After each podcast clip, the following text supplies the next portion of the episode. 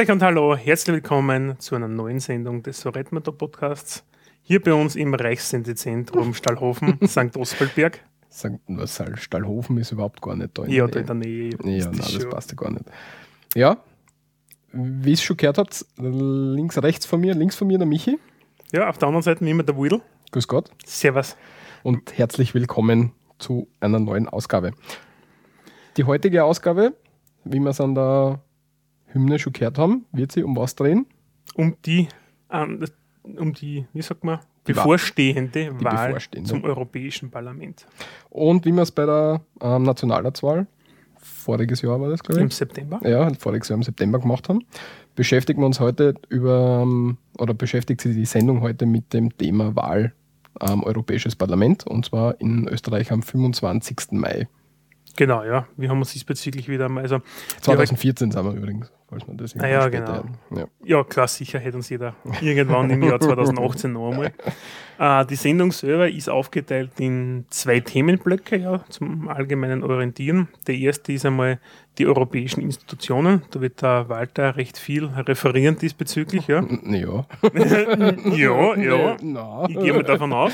No. Und dann natürlich der Österreich-Bezug warum wir das auch wieder machen, nämlich die antretenden politischen Parteien, ihre Programme und ein bisschen so, womit machen sie momentan Werbung und was ist teilweise sehr kurios, womit sie daherkommen. Einfach so ein bisschen eine Orientierung geben, ja, ähm, für Leute, die es interessiert. Man muss ja dazu sagen, der Walter und ich, wir sind ja durchaus, nehmen wir es einmal zu einem gewissen Grad parteiisch. Der Walter hat inzwischen gleich einmal einen Gesetzestext, weil zwecks der Sicherheit. Das heißt, ähm, sollte irgendjemand ähm, mahnen nach dem Motto, er sieht das anders, ja, dann ist das vermutlich auch gut so, ja, ja. weil der Wudel und ich, wir haben einfach unsere eigene Meinung und die werden wir teilweise auch mit einbringen. Ähm, wir versuchen es zwar recht objektiv zu gestalten, aber es wird halt einfach nicht immer funktionieren. Genau, also wir sind jetzt keine unabhängigen Journalisten, das möchten wir gerne vorausschicken, wie wir es auch schon bei der Nationalratssendung gemacht haben. Das heißt, alles, was wir euch heute sagen, ist aus unserer aus unserer persönlichen Perspektive zu sehen. Mhm. aus unserer sozialen Bubble. genau. Schönes Wort, oder? Das taugt mir, wenn ich mehr Social Bubble aus und Spaß irgendwo her und ließ. Ja. Gut. So, und der liebe Walter wird uns heute ein bisschen was erzählen zum Thema EU. Wie funktioniert sie und wie ist sie auch aufgebaut? Genau. Zur Geschichte der ähm, Europäischen Union würde ich einen Podcast ins Herz legen, nämlich Fokus Europa. Tim Britlaff wird wahrscheinlich den meisten irgendwie ein Begriff sein. Wir werden es dann in die Shownotes verlinken. Er besch äh, beschreibt dort mit Gästen irgendwie ein bisschen die Geschichte. Mhm. Und wir werden uns heute eher weg vom, vom Allgemeinen bewegen, sondern eher ein bisschen hin, wie wirkt die Europäische Union nach Österreich einer. Hätte ich mir gedacht, als, als ersten Teil. Macht absolut Sinn, nachdem ja. wir Österreich-Podcast sind. Sehr gut. Österreich ist ähm, aufgrund des Bundesverfassungsgesetzes über den Beitritt zur Österreichs zur Europäischen Union von 1994, 19, äh, 1995 dann der Europäischen Union beigetreten. Mhm. Ach, schon Zeit her, wenn du denkst, gell? Genau, also. Nächstes Jahr sind es 10 Jahre. Genau. Na. Doch. 20. 20. oh, Mathe hat ja zugeschlagen. Ja, 20 Jahre sind Genau. Also wir sind seit 1995 äh, Mitglied in der Europäischen Union und viele wissen einfach nicht, wie die europäische Funktion funktioniert und aufgebaut ist. Die Europäische Union funktioniert. Was? Ja, mach weiter.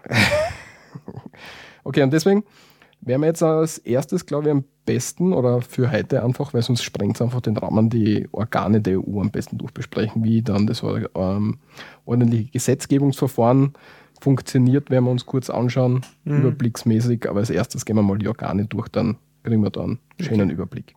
Michi, welche Organe kennst du? Ja, ich kenne die Europäische Kommission und das ja. Europäische Parlament. Und dann ja. gibt es den, und da vertue ich mich immer, wenn ich weiß, wer ist jetzt wer. Es gibt den Europarat und es gibt den Europäischen Rat, glaube ich. Und wer tut was, ist immer so eine Frage. Genau.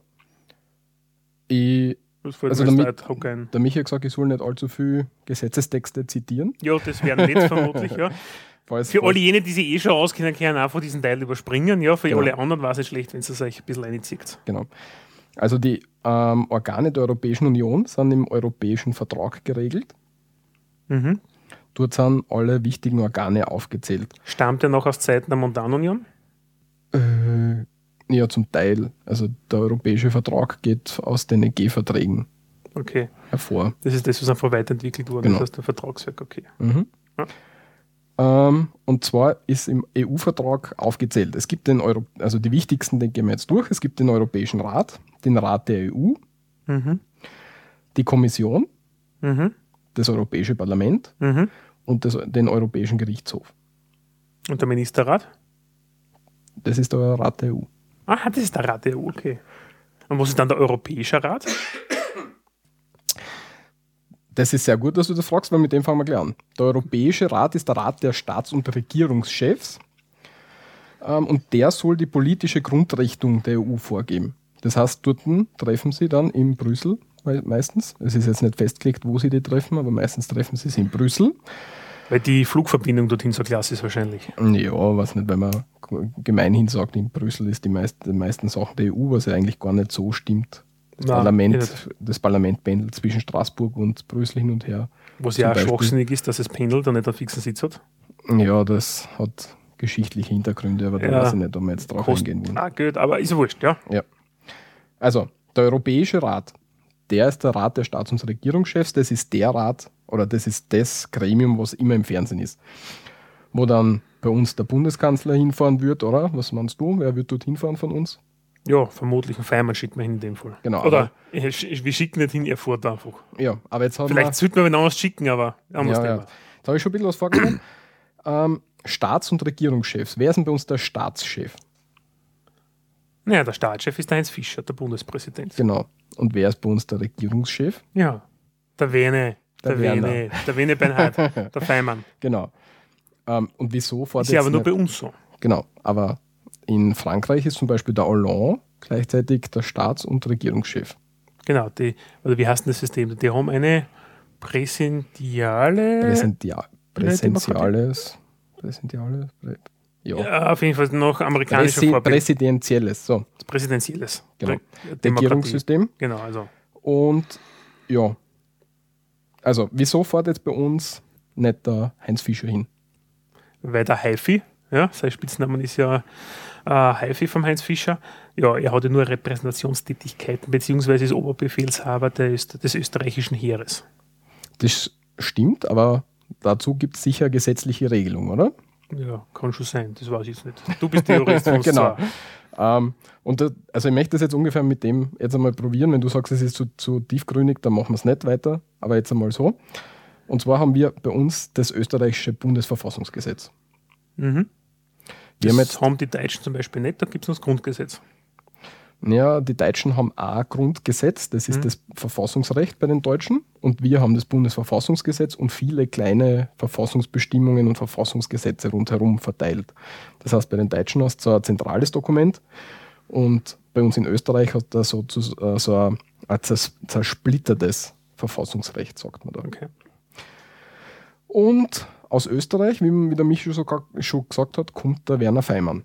Und das werden wir jetzt negativ herleiten, wieso da nicht der Bundespräsident hinfährt. Wenn man nämlich in die Bundesverfassung reinschaut, wo eben das Staatsfunk die Staatsfunktionalitäten ge- aufgeschlüsselt sind, dann werden wir sehen, dass man im Artikel 65 Bundesverfassungsgesetz, das ist jetzt vielleicht ein bisschen zu Das technisch, ist jetzt zu detailliert, Walter, bitte. dass der Bundespräsident die Republik nach außen vertritt, der Bundespräsident zwar die ähm, Regierung ernennen darf, aber wenn wir in einen anderen Artikel reinschauen, alle Akte des Bundespräsidenten auf Vorschlag der Bundesregierung funktionieren. Außer bei so Notfallrechten und Sachen, die in der Verfassung anders geregelt sind. Mhm. Wie zum Beispiel die Regierung abzusetzen. Genau, das sind eigene Verfassungsbestimmungen. Alles andere macht der Bundespräsident nur auf ähm, Vorschlag der Bundesregierung, beziehungsweise ermächtigt der Bundesminister. Wäre es eigentlich lustig, wenn die Bundesregierung sagen darf, ah, ein Werner, die Pfeifen, das schickt man nicht mehr hin, ja? Geh Haifi vor du hin. Darf er der dann hinfahren? Dürfen da hinfahren. Ja? Cool. Warum machen wir das nicht? ja, weil das nicht vorgesehen ist. Natürlich will die Bundesregierung nicht ihr, ihr Macht aufgeben. Wir haben tatsächlich einmal ähm, den Bundespräsidenten, das, also das, das, das ganze Konstrukt war sehr lange in der Diskussion. mhm. Und zwar der Klestil hat damals sie gedacht, er ist Bundespräsident, er ist Staatschef, er möchte gern die er möchte gerne Österreich bei der EU vertreten und hat sich gedacht, er fährt hin und dann hat sie eben außer, außerentwickelt dadurch, dass er nur auf Ermächtigung handeln darf oder auf Vorschlag handeln darf, dass er selber nicht hinfahren darf. Und ich finde, das ist eine recht interessante Sache, dass man sich mal anschaut, woher kommt das, wer War der Kestil damals unser Bundespräsident, wie wir beitreten sind zur EU? Ich glaube, ja. Oder war das, war das auch der Waldheim? Bin ich mir jetzt nicht sicher. Mhm. So. Ah, okay. Ja. Entweder der Kurti oder der Tommy. Genau. Ähm, ja. Ja, okay. Das ist der Europäische Rat. Genau. Also, im Europäischen Rat sind die Staats- und Regierungschefs. 28 Stück. Genau, von jedem Mitgliedstaat einer. Genau. Bei uns ist es, wie gesagt, der Bundeskanzler, weil der Bundeskanzler von der Bundesverfassung her so okay. die, die Ermächtigung hat. Und der Europäische Rat gibt, wie gesagt, nur die politische Grundrichtung vor. Er wird aber nicht gesetzgeberisch tätig. Okay, das heißt, er gibt Rahmenbedingungen vor. Genau, er sagt, wo es sich hinentwickeln soll politisch. Mhm. Okay. Okay. Dann kommen wir gleich zum nächsten, der so ähnlich klingt. Der Rat der Europäischen Union jetzt. Genau. Und das ist der Ministerrat, allgemeinhin bekannt. Aha.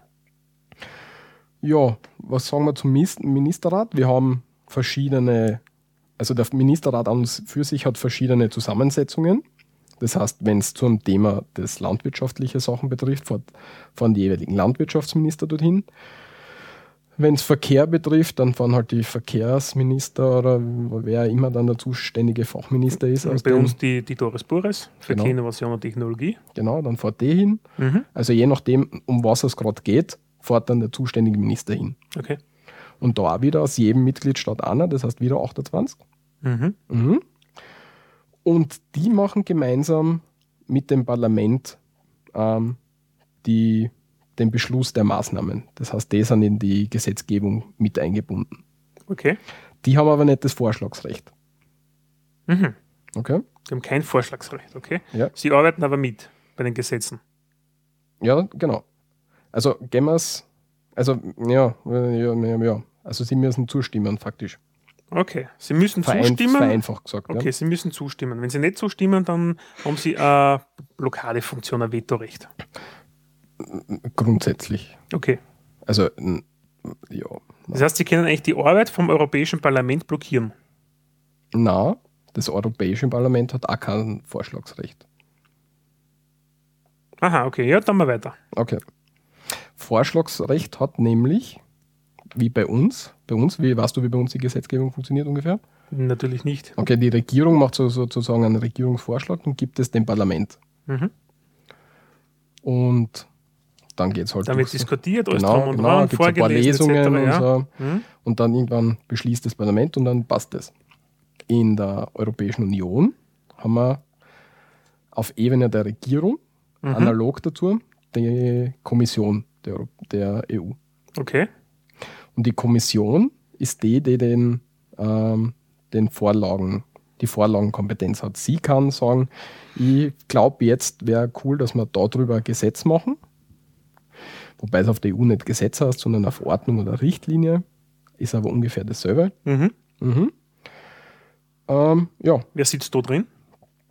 da sitzen ähm, pro Mitgliedstaat ein Kommissär, Das heißt wieder 28? wieder 28, genau. Das heißt, da sehen wir schon das erste Problem, das wird ziemlich groß, eine ziemlich große Regierung. Ne? Da hat es Mhm. Bestrebungen gegeben, dass man es auf zwei Drittel verkleinert. Mit und so weiter. Rotationssystem und sowas, dass nicht jeder Mitgliedstaat jetzt einen Kommissär hat, aber das nächste Mal vielleicht wieder einen hat. Genau. Ja. Und ja, da ist man jetzt aber abgewichen wieder davon, weil man dann sagt, dann sind die kleinen Länder vielleicht benachteiligt und so weiter. Also Ja. jetzt im Moment sind es noch ein Kommissär pro Mitgliedstaat. Mhm. Wo sitzen die? Wo sitzen die? Ich glaube, die sitzen in Brüssel. Genau. Ähm, ja. Ähm, wie kommen Und jetzt... die schlagen dann die Gesetze vor. Und wie kommen wir eigentlich zu diesen Ko und die und wie kommen wir zu diesen Kommissären? Genau, das wollte ich gerade sagen. Nämlich jeder Mitgliedstaat schlägt den Kommissär vor. Mhm. Das heißt, er wird nicht direkt gewählt, sondern der wird vorgeschlagen. Wer schlägt ihn vor? Bei uns die Bundesregierung. Mhm. Okay. Sie brauchen aber. Wen sie entsenden wollen. Genau. Das heißt, ÖVP, SPÖ, was bei uns die Regierung hat, entsendet. Wen haben wir überhaupt dort sitzen? der Hahn. Ah, der Gio Hahn. Genau, Okay, unser Ex-Wissenschaftsminister genau. oder Wirtschafts? Was war? Wissenschaft. Wissenschaft, okay. Also bei uns schaut es so aus, wir haben den, das Vorschlagsrecht der Bundesregierung. Mhm. Die muss es dann dem Nationalrat vorschlagen, also vorlegen. Und der Hauptausschuss im Nationalrat muss dann zustimmen und dann wird derjenige entsendet oder auch nicht. Okay. In der Regel, nachdem die Regierung eh die Mehrheit haben, schickt man hin, den genau. die Regierung haben will. Ähnlich funktioniert es bei, bei den Richtern für das Europäischen Gerichtshof. Dort hat auch wieder jeder Mitgliedstaat einen Richter zum Entsenden. Das heißt, wir haben momentan gerade Zahl dort sitzen, 28. Mhm. Wobei es dann so einen Präsidenten gibt und der Präsident dann im Endeffekt ausschlagend also der hat zwei Stimmen. Und es geht dann auch darum, dort verschiedene Kammern, die irgendwie anders zusammengesetzt sind. Also das ist ein bisschen kompliziert, aber das, da, das wir, genau, da werden wir jetzt nicht drauf eingehen. Ja. Was ziemlich interessant ist, also wenn wir uns das anschauen, die Kommission darf Gesetze, also Richtlinien oder Verordnungen vorschlagen mhm. auf europäischer Ebene. Gleichzeitig haben wir die Richter, die am gleichen Weg ernannt werden. Das heißt, wir haben da politisch gesehen immer so ein bisschen eine Paktierung. Der eine sagt, ja, was der schicke ich heute mal den Richter oder diesmal den Richter, dafür kriegst du einen Kommissar oder so hin und her. Mhm. Und das ist irgendwie ein bisschen, aus meiner Sicht, ein bisschen eine problematische Sache. Geschobene Partie, hat man sagen in Österreich. Ja, mag sein, dass es eine geschobene Partie ist, aber noch zusätzlich, was man behirnen muss, das sind die, der, der, die, Kommission, die Kommissäre dort in der Kommission, das sind die, die die Gesetze erlassen. Das heißt, dort würde ich eigentlich gern den hinschicken, der am geeignetsten ist oder der am gescheitersten ist und nicht irgendeinen, mm, den ich, an, an, an Wissenschaftsminister, den ich vielleicht wegkommen will oder der irgendwie einen, einen Posten braucht. Also wir, wir schieben ja als Österreicher unsere altgedienten Politiker, den wir nicht mehr haben wollen, nach Europa ab. Genau. Und das ist aber ein Denkfaller. Das ist kompletter Denkfaller. Dort sollten die Leute sitzen, die am meisten drauf haben. Hm? Wenn man sich das einmal durchbehirnt, wer in Europa irgendwie die Gesetzgebungskompetenz hat und wer irgendwie was machen kann, ist das halt der schlechteste Weg, aus meiner Sicht. Dass wir die ganzen Pfeifen hinschicken. Genau, da sollte man den Besten hinschicken oder soll es, was nicht, mega Hearings geben und so ein Klumpert. Ne? Mhm. Okay, wir bewegen uns schon mal auf einen guten Weg dorthin. Genau. Wird sie jetzt dann vielleicht ändern? Werden wir sehen. Ja. Das ist der zweite Teil der Sendung. da wollen wir noch nicht vorgreifen, aber es ist zum Lachen. Gut, also wir haben jetzt die Gesetzgebung schaut so aus, wir haben die Europäische Kommission, die einen Vorschlag macht, einen Gesetzgebungsvorschlag. Mhm. Wenn du sagst, es ist zu kompliziert, dann frag nochmal nach oder so. Ja. Okay. Gesetzgebungsvorschlag. Die Kommission hat außerdem einen eigenen Beamtenapparat, das heißt, sie müssen ja Gesetze vorschlagen, sie müssen sie ausformulieren. Ja, ja, also Mitarbeiter haben sie auf genau, Deutsch, ja? Genau, also ein Beamtenapparat, weil sie ja noch zusätzlich beaufsichtigen, dass die Mitgliedstaaten die Verträge einhalten. Das fällt auch noch in die Kompetenzen der Kommission. Okay. Das heißt, wir haben zum Beispiel im, im EU-Vertrag drinnen, dass man nicht so, dass man nicht mehr so und so viel ähm, Verschuldung haben darf als Staat. Und das kontrollieren auch die. Das kontrolliert auch die Kommission. Gut. Was passiert jetzt? Die Kommission denkt sich, da hätten wir jetzt eine total gute eine total gute Sache, die wir jetzt regeln hätten gern. Okay. Mhm. Dann geht sie her. Formuliert das aus? Formuliert das aus und gibt es da im Europäischen Parlament und gleichzeitig dem Rat. Okay, zur Durchsicht. Genau. Jetzt muss das Parlament noch erklären, weil das wollen wir ja. Genau. Das Parlament wollen wir, das ist auch im EU-Vertrag, also alle Organe sind im EU-Vertrag festgelegt, wie die, wie die ausschauen. Ähm, das Europäische Parlament wird auf fünf Jahre gewählt. Mhm. Mhm. Bisher haben wir 766 Abgeordnete drinnen. Ab der nächsten Legislaturperiode werden es 751 Abgeordnete sein. Das heißt, wir sparen ein bisschen das heißt, Personal. Wir, wir werden da ein bisschen Personal einsparen. Wenn wir uns anschauen, bisher waren, also das ist ein riesengroßes Parlament, ne? 766. Das muss ja irrsinniger Lärm sein, wenn die zusammen sitzen. Hm, weiß ich nicht, war, war ich noch nicht drin, okay. aber kann ja. ich mir vorstellen, dass das ziemlich laut ist. Jetzt sind wir natürlich in der Vertretung dort. Was schätzt, wie viele Leute von uns dort sitzen? Von Österreich? Ja, sind die 20, wie gesagt. Genau. 19 sind es bisher mhm. und 18 werden es in der kommenden Periode sein. Okay. Das heißt, Österreich ist dort vertreten mit 19 Leuten bzw. 18 Leuten von 750. Mhm. Das heißt, man sieht, es wird nicht so funktionieren, dass wir jetzt sagen, wir als Österreicher, wir wollen dort nicht was durchsetzen, alleinig mit dem Kopf durch die Wand, das wird einfach nicht funktionieren. Ja, du brauchst entsprechend eine Fraktion an. Genau. Da kommen wir schon dahin.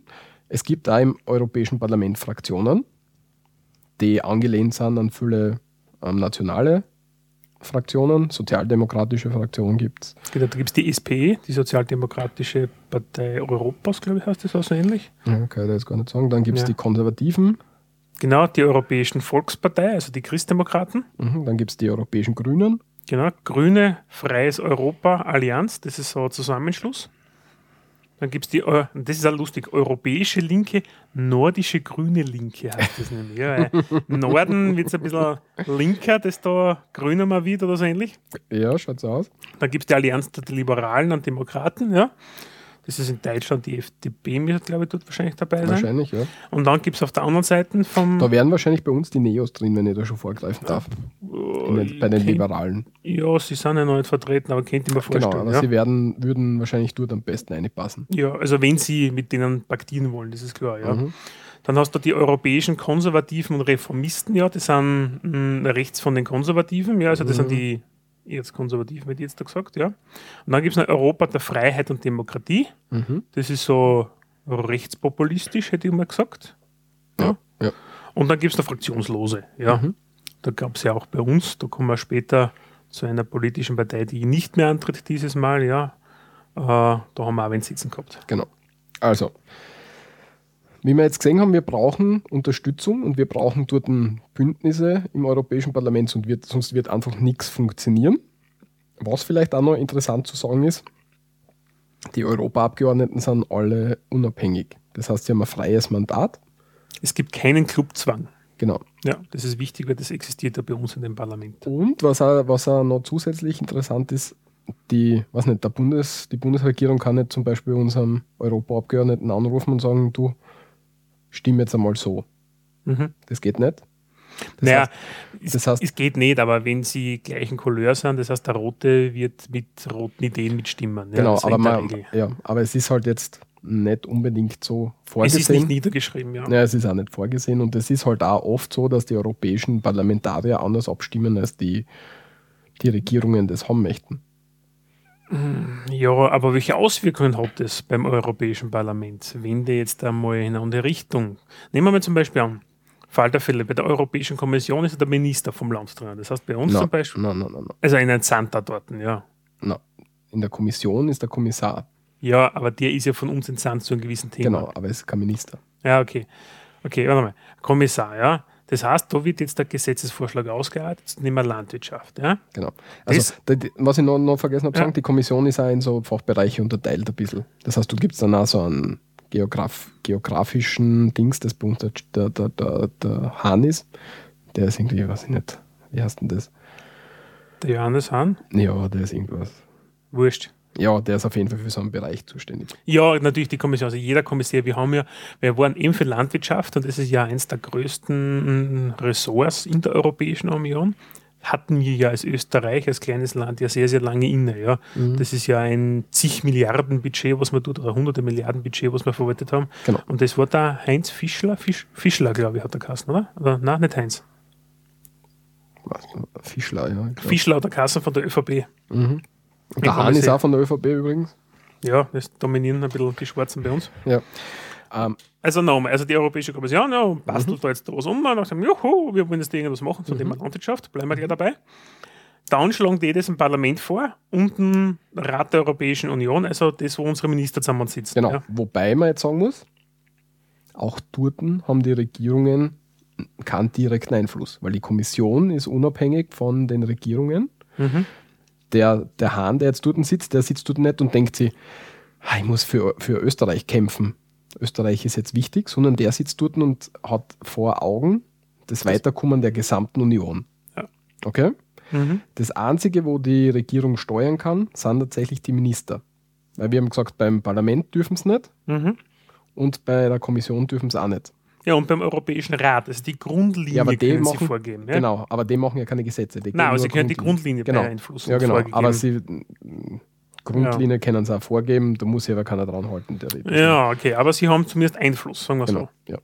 Und desto größer das Land, desto stärker der Einfluss. Genau. Also, die Kommission überlegt jetzt was, wie du gesagt hast. Genau, ja. Nach dem Motto, haha, wir machen jetzt da keine Ahnung.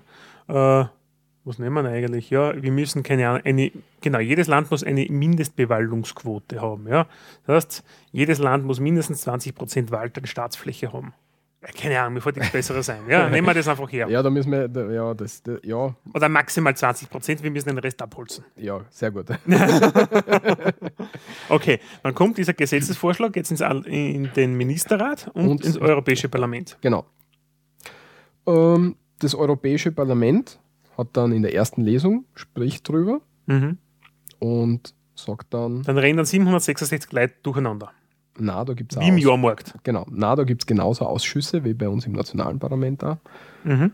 die das dann einfach durchbesprechen, weil du kannst die nicht mit jeder Thematik super auskennen. Ne?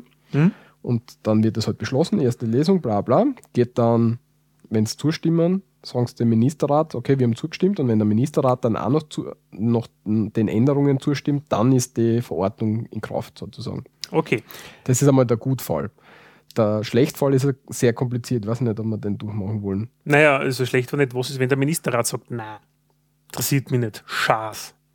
Ja, dann können uns da Änderungen vorschlagen.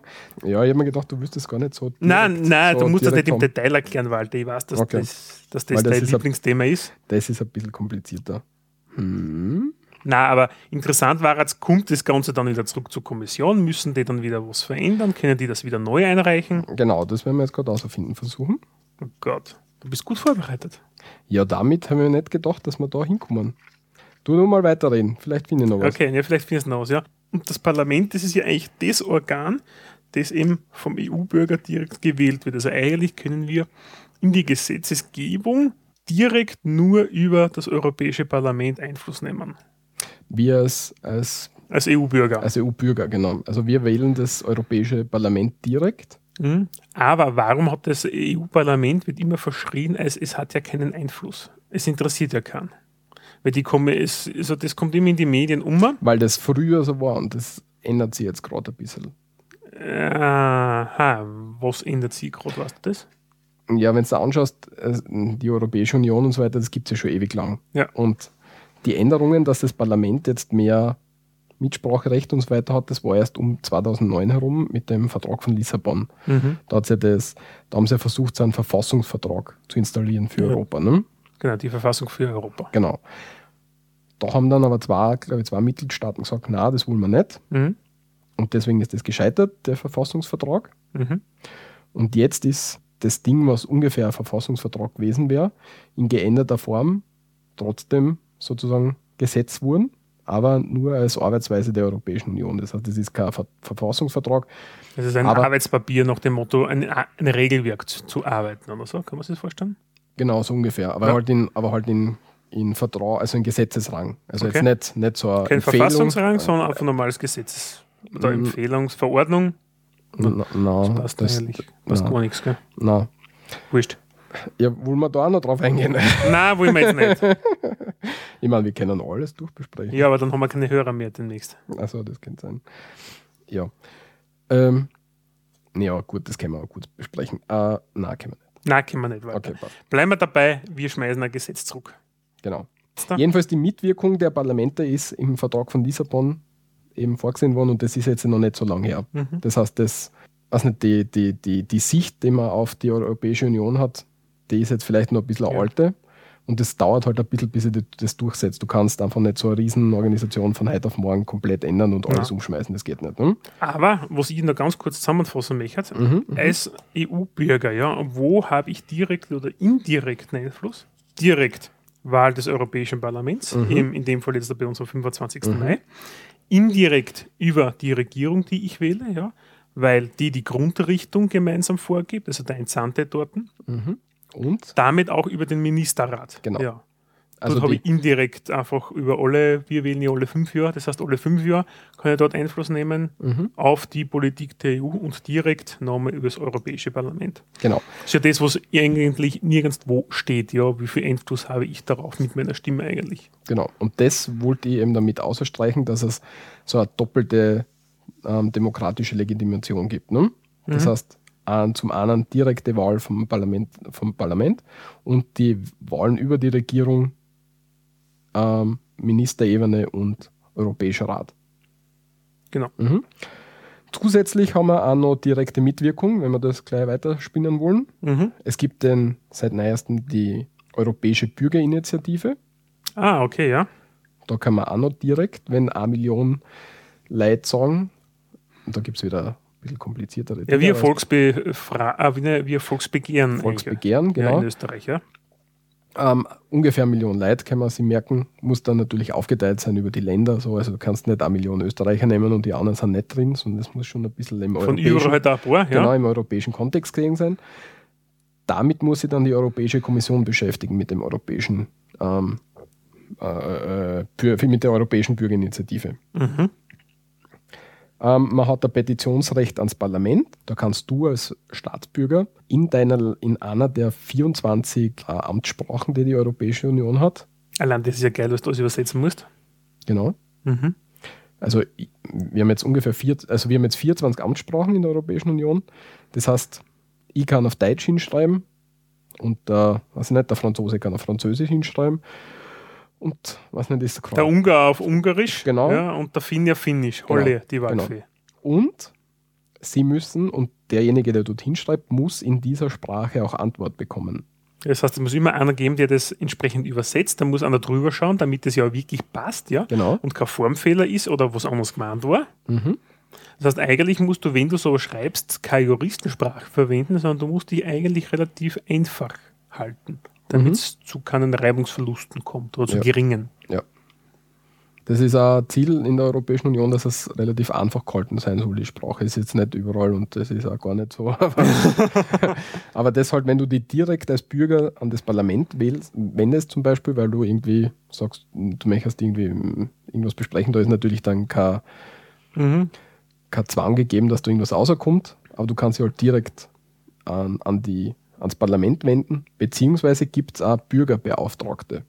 Okay, die lassen wir jetzt aber für sich. Genau, aber das sind halt alle Sachen, wo du dir als, als Bürger direkt hinwählen kannst. Das heißt, du hast die, die doppelte ähm, demokratische Legitimation, du hast das, ähm, Euro, die Europäische Bürgerinitiative und du hast noch ein Petitionsrecht beim Parlament und du hast noch einen Bürgerbeauftragten. Das heißt, man kann nicht davon sagen, äh, davon sprechen, dass die, dass die EU so weit weg wäre, sondern man muss es halt wahrnehmen. Ja.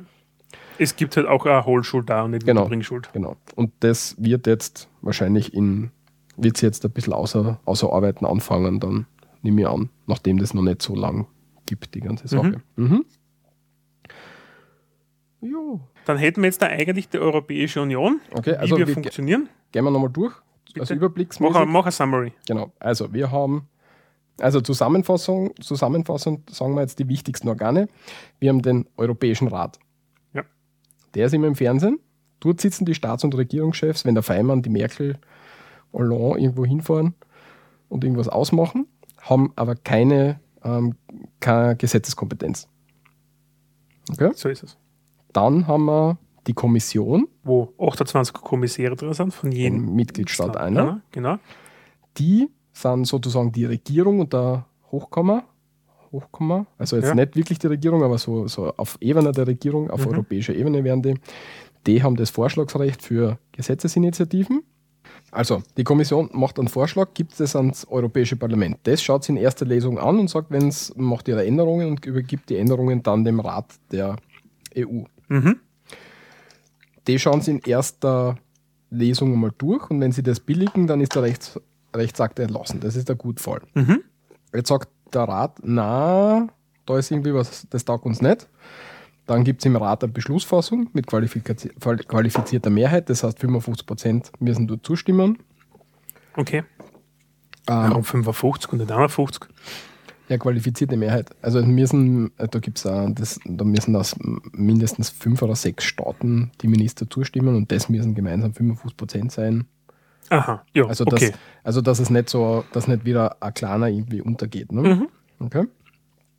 Jetzt gibt der Rat seinen Standpunkt ans Europäische Parlament zurück und das Europäische Parlament sagt dann in der zweiten Lesung entweder ja, okay, das passt, mhm. Mhm. oder es passt uns überhaupt nicht in der zweiten Lesung, dann ist vorbei mit dem Rechtsakt. Aha. Okay, also da können wir, da können wir schon aussteigen. Mhm. Verstanden? Mhm. Wenn jetzt äh, die, die Euro, der, der, das Parlament aber in der zweiten Lesung feststellt, ja, da können wir noch damit arbeiten, aber wir hätten trotzdem gerne noch was anderes, dann ändert es das wieder, gibt den Änderungsvorschlag wieder an den Rat. Der schaut sich in der zweiten Lesung wieder an, ob das für ihn jetzt die Änderung jetzt passt. Mhm. Wenn das passt, dann ist der Rechtsakt erlassen. Wenn das nicht passt, dann kommt es zu einem Vermittlungsausschuss.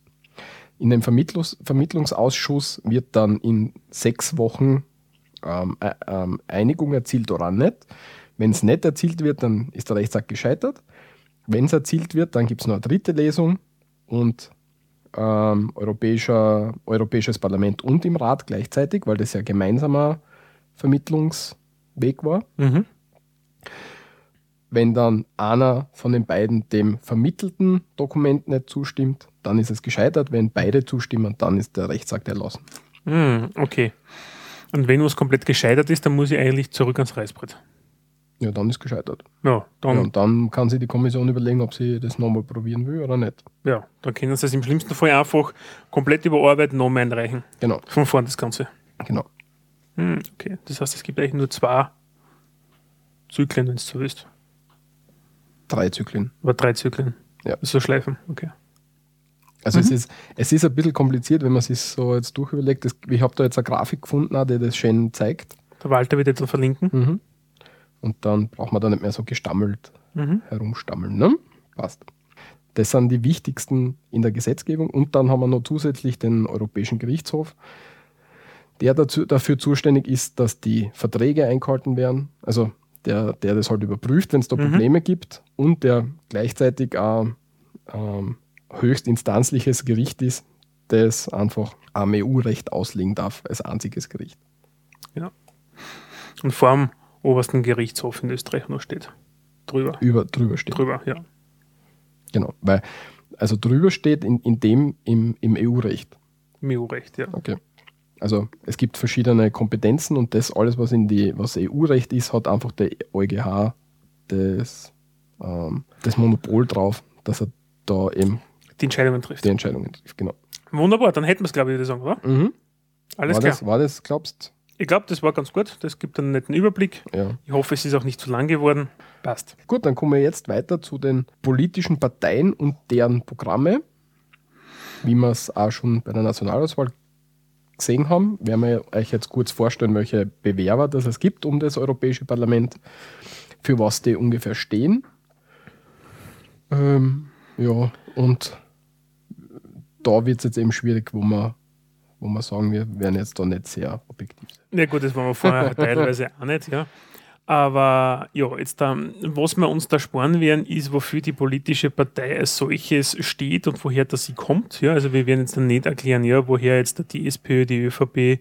Kommt bei den neuen Parteien oder bei denen, die nicht etabliert sind, würde ich das aber schon machen wollen. Äh, ja, haben wir teilweise jetzt die Infos nicht, habe ich nicht ausgearbeitet. Okay. Ja, machen aber wir mal, was soweit geht. Machen wir soweit wir das können, ja. Mhm. Also, wer tritt zur Wahl an? Ja, wir, wir fangen einfach einmal wie viele Parteien sind es, dass wir einen Überblick haben? Äh, jo, gute ja. Frage. Ich glaube zehn. Ja, Nein, es sind neun, glaube ich. Acht, zehn. No, neun sind es, neun, genau. Neun, ja, aber am Stimmzettel sind zehn Spalten und wir kommen am Schluss dazu, warum. Na, fangen wir gleich mit der Ausnahme an, oder? Nein, die? Ausnahme bestätigt nicht die Regel. Ja, aber dann haben wir es aus. Ja, okay, dann haben wir es hinter uns. Ja, genau. Warum? Es ist dieses Mal ein Kuriosum. Es hat, glaube ich, in Österreich ganz selten gegeben, dass am Stimmzettel also eine Liste in der Mitte drinnen fehlt. Ja. In dem Fall wird die Liste 3 frei sein. Warum? Auf Liste 3 war beim letzten Mal die Liste Martin vom Hans-Peter Martin. Ähm, der hat sich, hm, ich sage mal, maßgeblich durch die Kronenzeitung emporgearbeitet und naja, er war ehemaliger Sozialdemokrat und hat sich dann als Aufdecker der EU einen Namen gemacht, ja, nach dem Motto Geldverschwendung, Korruption etc. Im Endeffekt war er dann selbst aber auch ein Teil dieses bösen Übels, ja, wie sich am Schluss herausgestellt hat. Dadurch tritt er jetzt auch nicht mehr an, ja, ähm, und wird entsprechend auf der Stimmliste verschwinden. Mhm. Aber einige Leute, bei ihrem mit dabei waren, die treten jetzt aber schon wieder an, aber in anderen, in mit anderen Hüten auf. Ja, also die gleichen Leute, nur mit einem anderen Dachel drauf. Genau, mit einem anderen Parteihut auf. Gut. Das kommt immer wieder vor. Das kommt dann später zu der, ja, kommt später noch. Ja. Das haben wir öfters. Ja, gut. Also fangen wir an mit der SPÖ, Sozialdemokratische Partei Österreich. Genau. Die, die wird sie im, im, im, im, europäischen Kontext in die Sozial SPE. in die SPE ein. Also in die Allianz der Sozialisten und Demokraten, so heißt sie, glaube ich, offiziell. Ja? Mhm. Und ist Mitglied bei der Sozialistischen Partei Europas. Wissen wir, wie stark die sind? Hm, weiß jetzt dann nicht, aber die SPE, also diese, nehmen wir es, die Roten, ja, sind auf Platz 2, ja. Also die zweitgrößte Fraktion. Genau. Mit 184, glaube ich, ja. Stimmen, ja, also sitzen, ja. 25 Prozent. Ja, okay, haben 25 Prozent. Genau. Inne, ja. Äh, erst, also wir fangen einfach mal mit denen an, ja, warum sie sind. Bei uns Liste 1, oder? Sie sind bei uns Liste 1. Das, das Liste 1 ergibt sich aufgrund bah, Wahlergebnis vom letzten Mal. Mal. Ich glaube, Wahlergebnis vom letzten Mal, ja. Also mhm. es war überraschend, als bei der letzten Wahl die, die SPÖ Platz 1 inne hatte. Warum? Die ÖVP galt eigentlich immer als wie die Europapartei. Mhm, ja, war halt damals ein, ein Umschwenken in der, in, der, in der Linie 2009 bei der Wahl, ähm, weil, sagen wir so, die ÖVP damals, ich weiß gar nicht mehr, in irgendeinem Skandalsumpf, glaube ich, verschwunden ist, oder? Bin mir nicht mehr sicher, 2009. Irgendwas war da, warum sie nicht mehr auf Platz 1 gekommen sind. Mhm. Was aber national war und was generell äh, vorauszuschicken ist, ja, dass der Wahlkampf selbst nicht, also eigentlich nicht auf europäischer Ebene geführt wird, sprich mit Europathemen. Das ist eher selten, ja, sondern sehr viele Parteien, ähm, kommen wir später auch zur FPÖ beispielsweise, ja, die nationale Themen jetzt herauskehren ja, genau. und damit auf Stimmenfang gehen. Was eigentlich der falsche Weg ist, wenn wir uns genau. ehrlich sind. Ne? Was das aber in der, bei uns jetzt 2014 das erste Mal gibt, dass schon ähm, Vertreter von SB, SPE und wie heißen die anderen? ERB? Die EPP. EPP. Das sind die ÖV, also das sind die Konservativen, die EPP. Dass die durch die Lande ziehen und mit auf Wahlkampf gehen also die Spitzenkandidaten dieser Fraktionen auf europäischer Ebene, wenn man so will, ja, mhm. gehen jetzt da auch auf die Länder zu und treffen sich dort und sind genau. auch dort in den Medien. Weil die bewerben so. sich dann um den Kommissionspräsidenten im Grunde. Ja. Also wir haben so einen zweigeteilten Wahlkampf. Zum einen die die europäischen Fraktionen, die kommen, und zum anderen die europäischen, ah, die österreichischen Fraktionen. Genau. Und wir beschränken uns jetzt aber nur auf die österreichischen Fraktionen. Genau, weil das sind die, wo es eigentlich zu 99,997 Prozent das Stimmungsbild der Bevölkerung, das traue ich mir einfach so sagen, ja, abbilden. Ja. ja und auf das eigentlich geht. Aber nochmal wichtig, man soll sie, wenn man sie informiert über, über die Wahlen zum Europäischen Parlament, ähm, anschauen, was diejenigen sagen zum Europathema und nicht, was sie zum Österreich-Thema sagen. Ja, weil das ist eigentlich da viel am Platz, weil dafür gibt es die nationalen Parlamente, wo das Ganze einfach gewählt wird und da sollte man sich damit beschäftigen.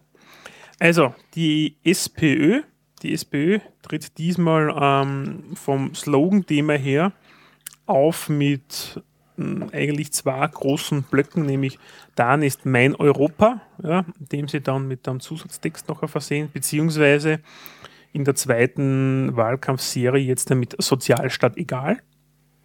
Das steht über auf den Plakaten drauf und fangen sie auch reimen an. Fangen jetzt auch an zum Reimen, also dass das FPÖ-Schema greift jetzt da auch bei den Linken um sich. Ist ein bisschen witzlos manchmal, aber es soll so sein. Ähm, der Wahlkampf selbst ja, ist sehr fokussiert auf den Eugen Freund. Mhm. Der Eugen Freund ist ehemaliger ORF-Nachrichtensprecher. Ähm, und jetzt Spitzenkandidat. Und jetzt Spitzenkandidat der SPÖ. Äh, hat auch einen Spitznamen, Mr. 3000 Euro. Äh, warum? Er hat sich relativ gleich am Anfang vom Wahlkampf in einem Interview ein Fauxpas geleistet, ja.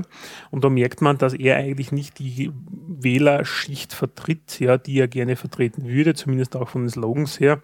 Ähm, er ist gefragt worden von einem Interviewer, was er eigentlich glaubt, jetzt da so als Spitzenverdiener, was ist der Durchschnittslohn eines Arbeiters in Österreich? Und habe ja, so müsste schon sein, so 3000 Euro brutto, wo sie dann alle ein bisschen am Schädel gegriffen haben, weil gesagt habe, nein, Durchschnittslohn ist dann eher 2000 Euro, ja, mit abzüglich sämtlicher Kosten etc. bleiben im Durchschnitt wohlgemerkt am knapp über 1600 Euro netto über, was in Österreich Arbeiter verdient. Und ja, da hat er medial sehr viel einstecken müssen, auch von den anderen Parteien. Er hat dann natürlich zurückgerudert nach dem Motto, das ist zu wenig, das müssen wir doch stärken, wir brauchen doch eine höhere Verdienstschwelle für diese hart arbeitenden Menschen, ja, aber da merkt man eigentlich, er möchte gern Sozialstaat egal vertreten, ja, aber verdient selber, ja, jenseits von Gut und Böse. Man soll er verdienen, ORF-Nachrichtensprecher sind sicher nicht schlecht bezahlt, ja. Ist er jetzt nicht mehr. Ist jetzt, ja, vorher, jetzt da ist er halt, was ist er eigentlich offiziell? Ich glaube Pension, ist er nicht in Pension gekommen oder so? Und ist er, ist er eigentlich Pensionist, wahrscheinlich ja jenseits der ASVG-Grundbemessung, also er wird halt auch ja, über diesen 3000 Euro Pension haben. Die Frage ist, wieso holt sie die SPÖ ihren, einen externen her und nimmt nicht an von ihren lang gedienten europäischen Parlamentariern als Spitzenkandidaten. Hast du da irgendeinen Einblick? Naja, warum? Wir hatten bei der letzten Wahl, ich gleich, nämlich zum, zu, gehen wir gleich auf den Punktvergleich zur Wahl 2009 über, habe ich mir ein paar Notizen ausgeschrieben. Damals hat die SPÖ mit das A-Team geworben, ja, das A-Team-Forschung ein bisschen in meine Augen, ja, wer die Fernsehserie noch kennt, ja, aber das Österreich-Team, ja, mit Hannes Swoboda als Spitzenkandidat. Warum Hannes Swoboda war damals schon langjährig im Europäischen Parlament vertreten, war einer der Fraktionsführer der Sozialdemokraten in Europa und war halt einfach ein gestandener europäischer Politiker. Und man hat ihn auch aus Öster in Österreich gekannt. Ja. Also er war immer wieder in den Medien, war auch um, also im nationalen Parlament bei uns vertreten. Ich weiß jetzt aber nicht als was, ja. Das Problem ist natürlich bezüglich, der ist abgetreten. Ja. Der tritt nicht mehr an, der hat sich einfach in die Pension verabschiedet. Und Aneta wüsste da irgendwann, weil mit 90 ist dann auf keinen Wahlkampf mehr. Ja. Also irgendwann ist einmal finiti. Obwohl das dann noch nicht 90 ist. Nein, aber irgendwann hörst du halt auf. Ja, ja. ja. Tja, und wen haben wir dann sonst noch? Ansonsten kennst du keinen, ja. Wir haben keinen charismatischen Sozialdemokraten mehr. Der einzige, der uns beiden jetzt wahrscheinlich noch geläufig ist, ist der Jörg Leichtfried, ja. Das ist der regionale Kandidat aus der Steiermark, der immer wieder in den Medien, auch in Kronenzeitung und Co. dann vielleicht einmal zu sehen ist mit diversen Wortspenden, ja. Und die, also ich schätze den auch als sehr, sehr klugen Mann an, ja.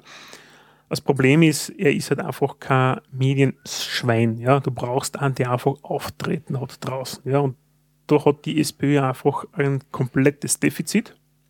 Das merkt man. Und dadurch haben sie sich einen externen geholt, den man kennt. Ja. Leider haben sie sich halt einen kennt, der nicht aus der eigentlichen Klientel kommt, ja, beziehungsweise der das vermitteln könnte. Ja. Und das kann der Kollege Eugen Freund definitiv nicht. Das ist meine persönliche Meinung dazu. Und da hilft es ja nicht, dass wenn sie dann zum Beispiel äh, von der Wahlkampfthematiken so Vermögen ist nicht gerecht verteilt, die Reichen werden reicher, die Armen kommen immer kürzer, es, äh, es wird immer, die, die, die Armen werden zahlreicher. Der Mensch muss zählen und nicht Spekulanten und Banken, Steuersinn, Steuersünder zur Verantwortung ziehen. Und der Kampf gegen die Arbeitslosigkeit hat Priorität, ja, aber nicht mit so einem Spitzenkandidaten. Ja, das wird nicht funktionieren. Ja, bin ich sehr. Also der Freund hat da definitiv keine Pluspunkte, ja, womit die SPÖ auch wirbt, nämlich dass Österreich für die EU ein Vorbild sein soll. Das heißt bei uns das duale Bildungssystem, unsere Arbeitslosenquote etc. Also das, da, da stehen wir immer recht gut da.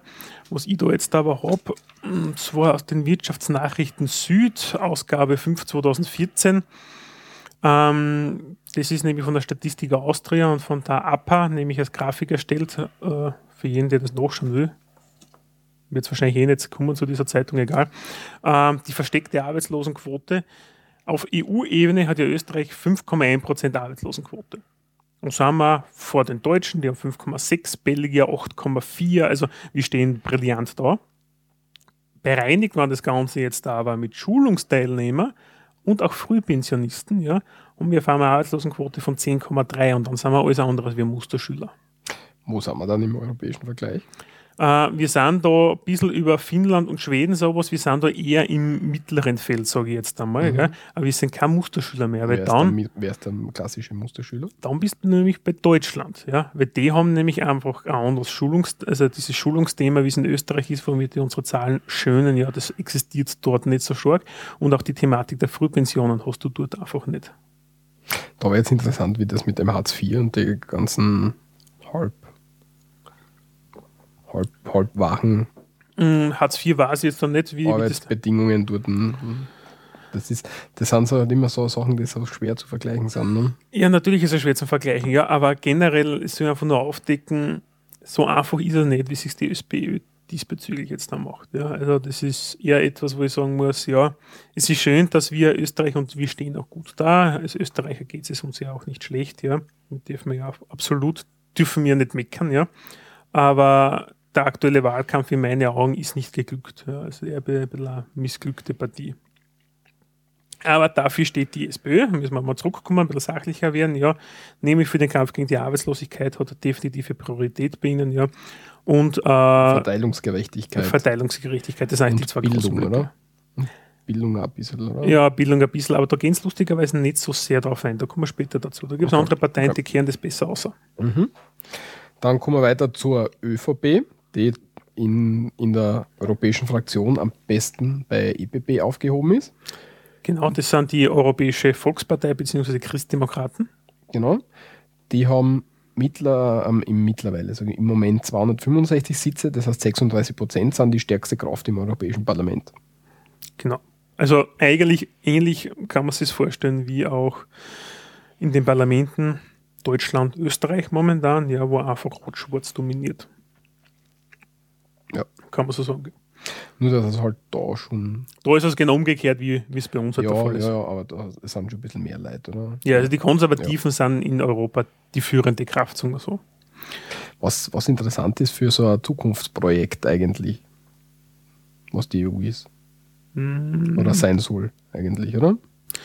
Jein, kommt drauf an. Also die Konservativen war sowas, wenn man sich anschaut, der europäische Gedanke, ja, ähm, Helmut Kohl zum Beispiel, der das Ganze forciert und vorangetrieben hat, war auch konservativer. Ja? ja. Also kann man nicht so sagen. Es gibt einfach Grundwerks also Grundwerte-Thematiken, ähm, wo sie einfach anders dastehen. Aber für die, also ein Pro-Europa ist bei der Volkspartei, bei allen Volksparteien eigentlich definitiv vorhanden. Also die stehen weil sehr dafür. ja, weil sie auch natürlich wirtschaftsneu sind. Und mh, mm, was ist besser als äh, gesamter Binnenmarkt, wo man leicht Waren hin und her schieben kann. Ne? Ja, du darfst vergessen, äh, die Europäische Union ist ja aus der Montanunion, aus der Union für Stahl, Stahl Kohle und Gas. Gas, Gas, Kohle, Stahl? Gas, Stahl. Und ich sage mal, Gas, Kohle, Stahl oder so ähnlich. Auf jeden Fall Kohle und Stahl war auf jeden Fall sicher dabei. Nein, Kohle und Stahl. War das? Es, es gibt mehrere, also drei, glaube ich, drei große Gemeinschaften geben. Die Kohle und Stahl. Mhm. Da ist, glaube ich, kein Gas drin. Not war. Ja, auf jeden Fall. Es ist ja. eben dort aus diesen Regionen auch entstanden natürlich. Mhm. Ja. Also da kommen wir her, ja, aus den wirtschaftlichen Zusammenschlüssen. Ja, die ÖVP wirbt momentan für ein besseres, also ein besser, ein besseres Europa für ein starkes Österreich. Weil ich Österreich liebe, arbeite ich für ein besseres Europa. Ja. Mhm. Also das ist so quasi der große Aufhänger aktuell von der ÖVP. Sie machen einen brutalen Wahlkampf auf dem Ottmar Karas, der Spitzenkandidat ist. Es gibt kaum Plakate, wo er nicht drauf ist. Warum sie immer auch herauskehren, er ist aktuell Vizepräsident des Europäischen Parlaments seit 2012 und sie machen da ein bisschen Werbung nach dem Motto, der kennt sie aus, der kann das, der weiß das. Ja, das ist einer der ist von uns, ja, so machen sie Werbung, also merkt man auch zum Beispiel im TV in den Einschaltungen, Ottmar Karas, ja, weil er die Erfahrung dafür hat. Ja, also. Wo kommt der her? Was hat der für einen, für einen Werdegang? Weil beim, beim Eugen Freund haben wir jetzt gesagt, der war europäischer, äh, europäischer ORF der Nachrichtensprecher, war, ne? Er war ORF Nachrichtensprecher, genau. Und der Ottmar Karas selbst. Ja, schauen wir mal nach. schauen wir mal nach. Ist mir jetzt gerade eingefallen, dass das vielleicht interessant wäre. Ähm, er hat Politikwissenschaften studiert. Anscheinend. Ist ähm, politische Laufbahn. Ne, sind wir schlecht vorbereitet jetzt da. Beruflich war er Angestellter Banken- und Versicherungsbereich und Generalsekretär bei Bundesländerversicherung. Generalsekretär seit 1999 Abgeordneter zum Europäischen Parlament und 2012 Vizepräsident Europäisches Parlament. Ja, also ist eigentlich ist er Banker, der was dann 2004 bis 2011 die EU war Vizepräsident und Schatzmeister der EVP-Fraktion. Ja, das heißt Schatzmeister, du, das ist ein cooler Name. also das ist einer, der tatsächlich dort sitzt. Das ist das, was ich vorher angesprochen habe bei der SPÖ, mhm. dass, sie, dass die SPÖ keinen nimmt, der schon im, im Parlament sitzt. Die ÖVP jetzt aber natürlich sagen kann, ja, unser Kandidat, der sitzt schon dort und der weiß schon, wie es abgeht und was dort mhm. passiert. Mhm. Was lustig ist bei den Plakaten zum Beispiel, also das ist natürlich etwas, das sieht man, das sieht man jetzt aber auch im Fernsehen bei den Werbespots, sie versuchen ein bisschen eine Regenbogenoptik momentan einzubringen sieht man immer unten links oder sowas von der Farbgebung her und sowas, ja. Und das ein bisschen mehr die Offenheit vermitteln, ja. Das habe ich irgendwo rausgelesen, ja. Das ist ein Regenbogen, ja, das kennt man ja aus anderen Bereichen des gesellschaftlichen Lebens. Ähm, so wollen sie sich ein bisschen, bisschen offen, wir stehen dafür, aber wir bringen auch die nötige Erfahrung mit, etc. Wofür sie ganz klar eintreten, ist ein Nein zum Austritt aus Euro und EU. Die europäischen Werte in Europa sind zu sichern. So war es immer und so ist es auch gut. Ja. Das ist, da merkt man das Konservative dann wieder heraus. Ja. Und die Hausarbeiten ähm, der EU sind, mh, hm, also sie wollen in Stürmen der Finanz- und Wirtschaftskrise haben sie getrotzt. Ja, das ist gut so. Ja, wir haben quasi Österreich mit Europa vorgepusht. Also der Werbe, also sie werben momentan eigentlich mit ihrer Vergangenheit und nicht mit der Zukunft. Das ist das, was die ÖVP derzeit macht. Ja. Mhm. Sie wirbt mit dem, was wir alles geleistet haben, aber sie wirbt momentan nicht mit Zukunftsprojekten. Ja. Weil sie halt momentan, ich weiß auch nicht, vielleicht nicht viel, was in der Pipeline haben. Das ist das Einzige, was ich mir vorstellen kann. Pipeline ist so ein Wort, das hasse ich wie die Pest, aber ist ja wurscht. Ja, es, es, ist, es ist halt so, ja. Also, ja, ja, ja, also das, das ist mir aufgefallen, ja. Ähm, wertebewusst, aber nichts Neues. Ja. Im Vergleich zu 2009, ähm, sie haben von der Farbgebung weiß-blau dominierend damals die Plakate gehabt, das ist heute auch so ein bisschen äh, was und haben versucht eigentlich Platz 1 zu sichern, war sehr, sehr unspektakulär, ohne wirklichen Spitzenkandidaten damals, also 2009. Es ist jetzt das, das sehr unspektakulär, finde ich, oder? Ähm, die Plakate sind also pro-europäisch, also blau-weiß, ja, kennt man ja von der europäischen Fahne, ja, mit ein bisschen Gelb drinnen, ja. Das ist, ähm, wo sie sich sehen jetzt da, und das wollen sie auch damit vermitteln, ähm, unspektakulär dahingehend, dass der Ottmar Karas so omnipräsent ist, ja. Also ist es nichts an der, was, es sind keine Eyecatcher-Plakate jetzt da, ja. Das ist keine Eyecatcher-Werbung, was sie ja im Fernsehen machen. Man, bei den Werbespots, und wir kommen ja als nächste Partei schon darauf zu sprechen, ja, zu den Neos, es ist ja lustig, die Neos sind ja ein Phänomen, das es in Österreich seit sehr kurzem gibt in 2012 gegründet, 2013 erstmalig bei der Wahl angetreten und der ÖVP und den Grünen ziemlich auf den Schlips getreten sind. Und seit neuestem gibt es jetzt da Werbung. Ja, weil ja ein bisschen in beiden Lagern fischen, ne? Naja, ja, zu gewissen Graden, ja. Und ja, nicht nur, alles wurscht, ja. Auf jeden Fall gibt es eine Werbung und da sind immer wieder, warum wählen Sie, und ich will Ottmar Karas, weil, ja. Und bei der letzten Wahl, weil, ja. Und dann fragen sie einen Typen, ja, was haben Sie, was wählen Sie? Ja, das letzte Mal Neos, aber jetzt Ottmar Karas, weil es geht um Europa. Und da habe ich gedacht, boah, ey, da, wie viel Schiss habt ihr davon, Stimmen zu verlieren, gell? Und ähm, da merkt man es halt momentan, ja, und das nehmen wir gleich mal als Überleitung jetzt da zur nächsten Partei, die Angst vor Neuen, ja, und das ist bei den Konservativen sehr, sehr groß. Also bei der ÖVP. Und das Neue in dem Fall ist in Österreich aktuell die Neos, die Pinken. Ich finde die Vorwahl ein bisschen eigenwillig. Ja? ja. aber andererseits die Farbe halt noch frei. Muss man, also, man muss halt auch so sehen, weil ja. was nimmst du denn sonst? Braun ist schwierig. ähm, Schwarz haben wir schon, Rot haben wir schon, Gelb haben wir. Ja. Hm. Gelb hat früher das Leaf gehabt. Genau. Aber aus, aus, dem, also Teilen des Leafs sind ja jetzt auch in, in den Neos drinnen. Genau. Das Neo steht, ist das neue Österreich. Das antritt mit der Spitzenkandidatin Angelika Mlina. Ähm, die treten also vom, von der Entwicklung her, also gehen wir auch wieder auf die Plakat, äh, bleiben, bleiben wir da, also vom Slogan her, ähm, sind sie so wie naja, es gibt so nette Wörter wie Enkelfit machen, ja, Europa Enkelfit machen, ja, das haben sie im September nämlich schon, also letzten Sommer bis Herbst plakatiert für die Nationalratswahl in Österreich. Sie schreiben aber, packen wir es an oder über den Tellerrand schauen, auf nach Europa. Lustigerweise Zielgruppenthematik sprechen sie ja aber als einzige Parteien Randgruppen an, ja, die so noch, nicht, noch nie bedacht worden sind, ja, nämlich zum Beispiel Startups, ja, Jungunternehmer, sowas, das gibt es gar nicht, ja, und da gibt es wirklich eine äh, Werbeserie von den Neos. Ähm, Weil sie da die großen Parteien auch sehr schwer tun, die solche Randgruppen unter Anführungszeichen wieder ähm, einzuordnen in ihr, in ihr bestehendes System, glaube ich. Ja, weil deswegen sind, können sie sehr schwer denen widmen. Sie sind komplett unflexibel, ja. Genau. Und deswegen kannst du denen natürlich schwer widmen, weil du ihnen einfach gar nicht direkt eine, also eine Perspektive bieten kannst. Ja, also ganz halt.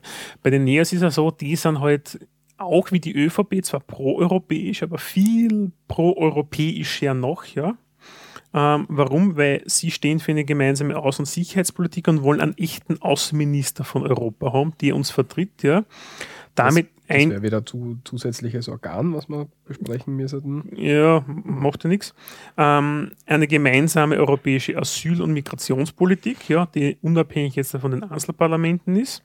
Das Europäische Parlament aufzuwerten. Wie, das war es jetzt dann nicht. Eine europäische Verfassung, das ist ja die, die mittlerweile ab also das war ein Vertrag von Lissabon, oder das ist mhm. damals, ja, genau. der ja. nicht angenommen worden ist. Also der aber schon, wie wir vorher gesagt haben, schon teilweise. Teilweise, aber jetzt, sie wollen das Ganze auf Verfassungsrang noch einbinden, ja, äh, und das Ganze mit EU-Abstimmung. Dann wollen sie ähm, europaweite Wahllisten und Direktwahlen des Kommissionspräsidenten, ja, also die Kommissions- Präsidents, also die potenziellen Kommissionspräsidentskandidaten, hm, wenn ich rausbringen, sind ja momentan eben, wie du schon vorher gesagt hast, auf Europatour auch. Das sind eben Vertreter der einzelnen Fraktionen, der europäischen Fraktionen. Und sie wollen die Entwicklung in eine Richtung Vereinigten Staaten von Europa, ja, mit starken Regionen, ja. Das ist so die Ausbringung, also was sie haben wollen, ja. Also sie wollen noch mehr die Grenzen gesellschaftlich und kulturell niederreißen. Hm, und das ist auch etwas, also einerseits das Pro-Europäische und andererseits auch das Kulturelle. Und das ist genau das, wovor dann zum Beispiel äh, die Grünen, die auch in diese Richtung sehr stark hier aktiv sind, ja, äh, Angst haben. Ja. Und das hat man mit einem Werbeplakat, das wir auch verlinken werden von den Grünen, ja. Die haben einfach die Grünen und die Neos gegenüberstellt. Wofür steht Grün? Wofür steht jetzt der Neos? Ja. Und wobei die Grünen da bei ein paar Punkte haben wir zurückrudern müssen nachher, weil es einfach wieder nicht ganz gestimmt hat. Ja, aber zum Beispiel ähm, ein Punkt war zum Beispiel Wasserprivatisierung. Grün nein, Neos ja. Studiengebühren, Neos ja, Grün nein. Ja, Mindestlöhne, Grün ja, Neos nein, etc. und so weiter.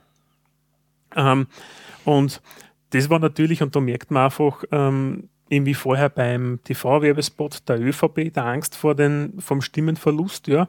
Äh, und die Neos liegen ja momentan gemeinsam mit den Grünen gleich auf, so um 12, 13 Prozent, ja. Also, wir können später noch einmal so eine Hochrechnung herzeigen, wo es momentan aktuell steht. Wo, wo passen, passen die Neos jetzt da in unser äh, ich will sie bei Aldi ein, eintun, ja, in mhm. dem Fall. Aldi, das sind die Allianz der Liberalen und Demokraten. Mhm, für Europa. Das, die haben jetzt im Moment 84 Sitze, 11,4 Prozent jetzt im Europäischen ja. Parlament. Also sowas in etwa wird vermutlich auch die Neos bei uns abschneiden, ja. Und die hätte ich auch dort in dem Sinne gesehen, ja.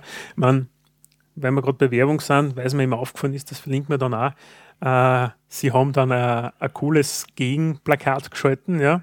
Mir hat das relativ taugt, weil normalerweise, wenn du so angegriffen wirst, die sagen, ah, das stimmt nicht, das ist ein Blödsinn und bla bla bla, ja. Und dann kommt halt so eine typische Wahlkampfschreierei dann raus, so wie es in Österreich immer gemacht wird.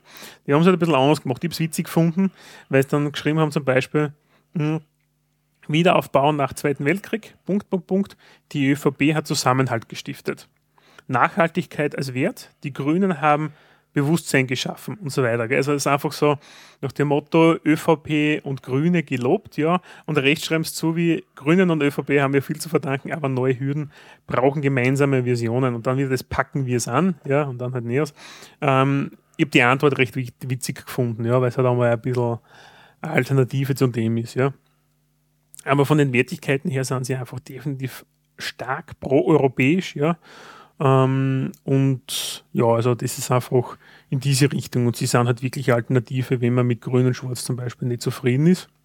Aber auch natürlich auch zu anderen Parteien, wobei es halt schwer ist. Ja. ja, andere Parteien werden sich ein bisschen schwer tun, weil sie, weil sie doch einen liberalen Ansatz haben. Und ein Sozial, Sozialdemokrat hat halt nicht direkt einen liberalen Ansatz. Ne? Nee, es gibt schon, ja, gibt es schon auch, ja. Ja, aber in, in den großen Gebieten, würde ich sagen, hat der Sozialdemokrat keine liberalen Ansätze. Oder nicht, nicht in dem Ausmaß. Nein, in dem Ausmaß sicher nicht. Nein, dort unterscheiden sie sich. Genau. Und da, da, da, tut man sich halt ein bisschen schwer. Ja, das genau. ist dann auch die Abgrenzung. Und das ist das, was ich ja damals auch bei der Nationalratswahl-Sondersendung zum Beispiel gesagt habe. Grün und Schwarz kann gut miteinander und auch wenn es die Roten nicht hören wollen, Rot und Blau, ja, also die Rechtspopulisten, die Sozialdemokraten können von ihrer Wählerklientel und von etlichen ihrer Punkte sehr wohl miteinander, ja. Ja, wobei sie da halt auch etliche Punkte auch komplett gegenseitig ausschließen. Ne? Ja, ja, natürlich in diversen Punkten, ja, klar, Nona da bei Grün und bei der ÖVP auch. Also das ganze Umweltschutzthematiken und Wirtschaft etc., da sind sie auch nicht auf der, das, das ist genau das Gleiche wie zum Beispiel Migrationspolitik, ja, wo es bei Blau und Rot nicht zusammenpasst. Ja, aber trotzdem gibt es große Überschneidungspunkte, ja, und darum ist das für mich auch alles in meinen Augen sehr wohl koalitionsfähig, ja. Also das kann funktionieren, wenn sie die richtigen Leute zusammensetzen. Ähm, als nächstes kommen wir dann eh schon auch zu den Grünen die Grünen haben, ja, das ist jetzt spannend, ja. Bei den Grünen ist es so, sie haben in meinen Augen die beste Werbemaschinerie aktuell von den äh, wahlwerbenden Parteien. Sie haben extrem coole Plakate und die haben sie beim letzten Mal ja schon gehabt, weil sie einfach mit einem gewissen Witz haben. Ja. Das heißt, du siehst da kleine Schwendel drauf, ja, und da steht zum Beispiel für ein Leben vor dem Schnitzel. Ja. Finde ich super, ja, mhm. weil sie wollen schon sagen, na, wir sind nicht alles Kernelfresser ja, und Veganer, ja, sondern, weil erst das sind sie oft verschrien, sondern noch netter, ja. Fleisch gut, Konsum ja, etc., also äh, Landwirtschaft etc. brauchen wir alles, ja, aber bitte mit einem Nachhaltigkeitsgedanken, ja. Mhm. Und das ist auch zum Beispiel, was haben sie? Vier krumme Gurken gegen krumme Geschäfte, ja, das ist, da sitzt ein Bauer mit einer krummen Gurken, weil ja die EU hat ja manchmal doch ein bisschen an Regulierungswahn, ja, und die Gurkenform regulieren wollte, aber da haben sie dann eh alle gefragt, ob sie ein bisschen deppert sind, ja. Ja, das ist tatsächlich schwierig, weil ja. es auf EU-Ebene einfach Sachen gibt, die also die EU kann Sachen regeln, wo, wo, wo, wo man glaubt, dass, dass es auf EU-Ebene einfach besser aufgehoben ist. Wenn man jetzt sagt, man möchte die krummen Gurken draußen haben, jetzt als blödes Beispiel, was ja. natürlich ein Schatz ist. Weil es logistisch dann, zum Beispiel Platz spart, damit genau. CO2 einspart, ja. zum Beispiel dann wirst, das, dann wirst du das wahrscheinlich nur auf europäischer Ebene durchsetzen, weil wenn du dann Österreich sagt, okay, wir machen das und Deutschland sagt, nein, wir machen das nicht und was nicht, Spanien sagt, wir, wir, wir, nehmen die runden Gurken, was auch immer. Da hat halt die, die Europäische Union halt so eine, eine Regelungsmöglichkeit. Und das, da schießen sie halt manchmal übers Ziel hinaus. Ja. Man darf aber auch nicht vergessen, wie viele Sachen sie regeln, die schon sehr viel Sinn machen. Haltet sie auf, auf, auf Vermutlich die Waage zwischen Schwachsinn und guter Idee. Ja. Und was man auch nicht vergessen darf, den Schwachsinn gibt es ja nicht nur auf EU-Ebene, den gleichen Schwachsinn haben wir ja auf nationaler Ebene auch. Ja, sicher, was auf national noch auf Bundeslandebene zum ja. Beispiel die Sachen gibt. Also das hast du überall, ja. Mhm. Mhm. Was aber, was jetzt, was mir beim grünen Wahlkampf auffällt, dass sie sehr oft mit ihrer Linie nicht, ähm, die, die Partei mit ihrer Linie nicht zusammenkommt. Mhm. Dass sie, dass Plakate mm, kritisiert werden, dass sie in dem Wahlkampf irgendwie keine grüne Linie, keinen roten Faden finden, der einfach für alle passt. Das fällt mir schon auf, wo sonst die Grünen immer so ein bisschen geschlossen sind, ist in dem Wahlkampf einfach ein bisschen ein eine chaotische Stimmung, kommt mir vor. Ja, warum? Weil sie halt auch einfach bei der ÖVP wildern wollen und einfach bei den typischen Neos-Anhängern jetzt da wildern wollen und ein bisschen Sozialdemokrat. Also sie will, sie also die Grünen versuchen sich auf eine breitere Basis zu stellen. Ja? Und dadurch versuchen sie auf anderen Gebieten zu wildern und das gelingt ihnen momentan gar nicht richtig werbetechnisch gut. ein bisschen mau. Und Obwohl, ich finde die Plakate super, ja. Also ich finde ja, die, bist du einer der wenigen, die Grünen selber, also die Partei Ja, vermutlich, weil ich kein Grüner bin. Genau, aber die, Partei, aber die Parteigrünen, die sind da gar nicht so okay. begeistert. Ich schaue gerade, ob ich da irgendein Beispiel finde, aber wird okay. wahrscheinlich ein bisschen dauern. Ja, schauen wir mal. Ähm, ja, was, wofür stehen Sie jetzt vom Wahlkampf? Da Ernst okay. Strasser, Entschuldige, dass ich der, okay. der Ernst Strasser im 2 zum Beispiel die Grünen war. Sie haben ja ein Plakat gehabt, Menschen sind wichtiger als Lobbys, ja. wo der Ernst Strasser drauf war. Der Ernst Strasser, den haben wir schon mal behandelt, nämlich genau. der Ex-ÖVP genau. äh, EU-Abgeordnete. Der, der nicht rechtskräftig zu irgendwas verurteilt ist, mhm. aber die Grünen einfach hergehen und sei sei Konterfei nehmen und auf ein Plakat tun und ihm damit irgendwelche Sachen unterstellen. Und das sieht man zum ersten Mal von den Grünen kommen, würde ich sagen. Naja, sie haben vermutlich eine neue Werbe seit zwei Jahren vermutlich, seitdem haben sie solche ähnlichen Werbemaßnahmen auch, also sie werden ihren Werbeberater gewechselt haben. Ja, und da so ein Dirty Campaigning, das entzweit die Grünen einfach komplett. Da ist halt auch öffentlich, wo sie grüne Spitzenfunktionäre ins, ins Internet oder in, in die Öffentlichkeit begeben und sagen, mit dem können wir überhaupt nicht umgehen. Ja, weil sie es nicht gemacht haben. Warum? Sie haben früher auch mit dem Spinsack-Kandidaten Alexander van der Bellen einen ähm, sehr rhetorisch gewandten, ähm, positiv denkenden Mensch gehabt. Ja. ja, und der war von ziemlich allen irgendwie. Ja, der war, gener war, generell ja. sehr, sehr beliebt, ja, ja, auch bei den anderen Fraktionen ja, und bei anderen Wählern. Also der, der war der einzige Grüne, was gesagt hat, den will ich auch haben. Ja. ja. Also, ja. Aber das, aber das fällt mir auf beim Wahlkampf okay. der Grünen diesmal, dass sie ich kenne keine Grünen sonst. Also ich kenne keine Grünen, die was grün wollen. Ja, wo ja nicht. Was jetzt? Egal. aber das, wie gesagt, das fällt mir auf. Deswegen wollte ich auch gesagt haben, hast du sonst noch was zu den Grünen? Ja, warte mal, warte mal, so, okay. sicher, natürlich, also. ja. Äh, von der Wahlkampfthematik her, ja, äh, wofür sind Sie ein europaweiter Datenschutz statt Überwachungsstaat? Mhm. Ja, wilden Sie ein bisschen so in Piratenthemen teilweise. Für ökologische Landwirtschaft, Landwirtschaft ohne Pestizide und Gentechnik, so typisches ähm, Thema. Landwirtschaft. Land, biologische Landwirtschaft. Ja. Äh, Saatgutvielfalt, ja, das war auch das die Thematik, dass wir da ein bisschen zu sehr auf EU-Ebene vereinheitlichen. Faire Steuern statt mehr Steuern. Also sie wollen Steuerasen trockenlegen und auch netter. Auch sie wollen das Europäische Parlament stärken und mehr Mitbestimmungsrechte für die Bürger. Mhm. Ähm, was spannend ist bei der Werbung heuer, wo ist der Spitzenkandidat? Sie haben das Problem, was die SPÖ auch hatte. Sie haben absolut keinen Spitzenkandidat, den sie hinschicken können. Darum siehst du auf 70% der Plakate niemanden und wenn, dann noch die Eva Glawischnik, mhm. die was ja nicht antritt, momentan vom Plakat ober. Ja. Wer ist ähm, dann die Spitzenkandidatin? Ja, ich habe hab viele Fragezeichen bei mir ins Wiki geschrieben, weil ich es nicht weiß. Ja. Ich würde sagen, die Lunacek, oder? Wer ist das?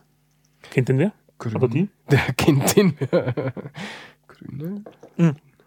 Und das war eben, um, gleich mal ähm, zum Vergleich 2009 die Wahl, ja, da haben sie damals äh, geschrieben, Vorwärts Europa, ja, so ein bisschen so mit einer Fahne, mit einer grünen, also die Europafahne grün eingefärbt, ja, mm, mit der Spitzenkandidatin damals ja mit vielen Menschen drauf, das war einfach extrem konservativ und unwitzig, was sie damals geführt haben, ja, wirklich katastrophal der Wahlkampf. Ich glaube, es war die gleiche Spitzenkandidatin sogar, die mit der Lun die, die Lunacek war damals, ja, glaube ich, genau. ja, ja. Aber jetzt da, ich meine, haben sie es halt komplett versucht zu wechseln, die Linie, und ich muss dazu sagen, ist es äh, ihrer Sicht gar nirgends. Also, wenn sie nicht antreten würde, war es auch wurscht. das ist schief gesagt. Ja, Jedenfalls, die Luna, die, Ul die, Lunacek. 1, 2, 3, die Ulrike Lunacek ist die Spitzenkandidatin der österreichischen Grünen. Das steht sogar auf Wikipedia, also muss es stimmen. ja, alles, was im Wiki steht ähm, Innsbruck, Universität Innsbruck Dolmetschstudium für Englisch und Spanisch und ist dann irgendwann ins Europäische Parlament. Ist ja der typische europäische Bis 2009 war sie im, im Nationalratsabgeordneten, im grünen, grünen Club. Und 2009 ist sie dann, glaube ich, ins Europäische Parlament gewechselt, als mhm. europäische Abgeordnete. Ja, da kommt sie her. Okay. Ja, so viel zu den Grünen, würde ich mal sagen. Ja. Mhm. Such gleich mal aus, wo der Wilimski kommt. Ja, vor, vorher schauen wir uns an. Die Grünen im so, europäischen Kontext. Pardon, pardon. Hätte ich ganz vergessen, die wollen wir einsortieren. Auch genau, die, der, die Fraktion der Grünen, Free, Freie Euro, Europäische Allianz. Also Grüne Freie Europäische Allianz, Verzale. Mhm. Das ist das, wo die ganzen Grünen uns zusammengesteckt haben. Exklusive der nordischen Grünen. Ex ne, stimmt, die nordischen Grünen, die Wikinger sind anders. Da haben 55 Prozent, äh, 55 Sitze, Sitze, und ähm, 7,4 Prozent jetzt im Moment im Europäischen Parlament. Und sind die viertgrößte Fraktion aktuell, wenn es mich ganz täuscht.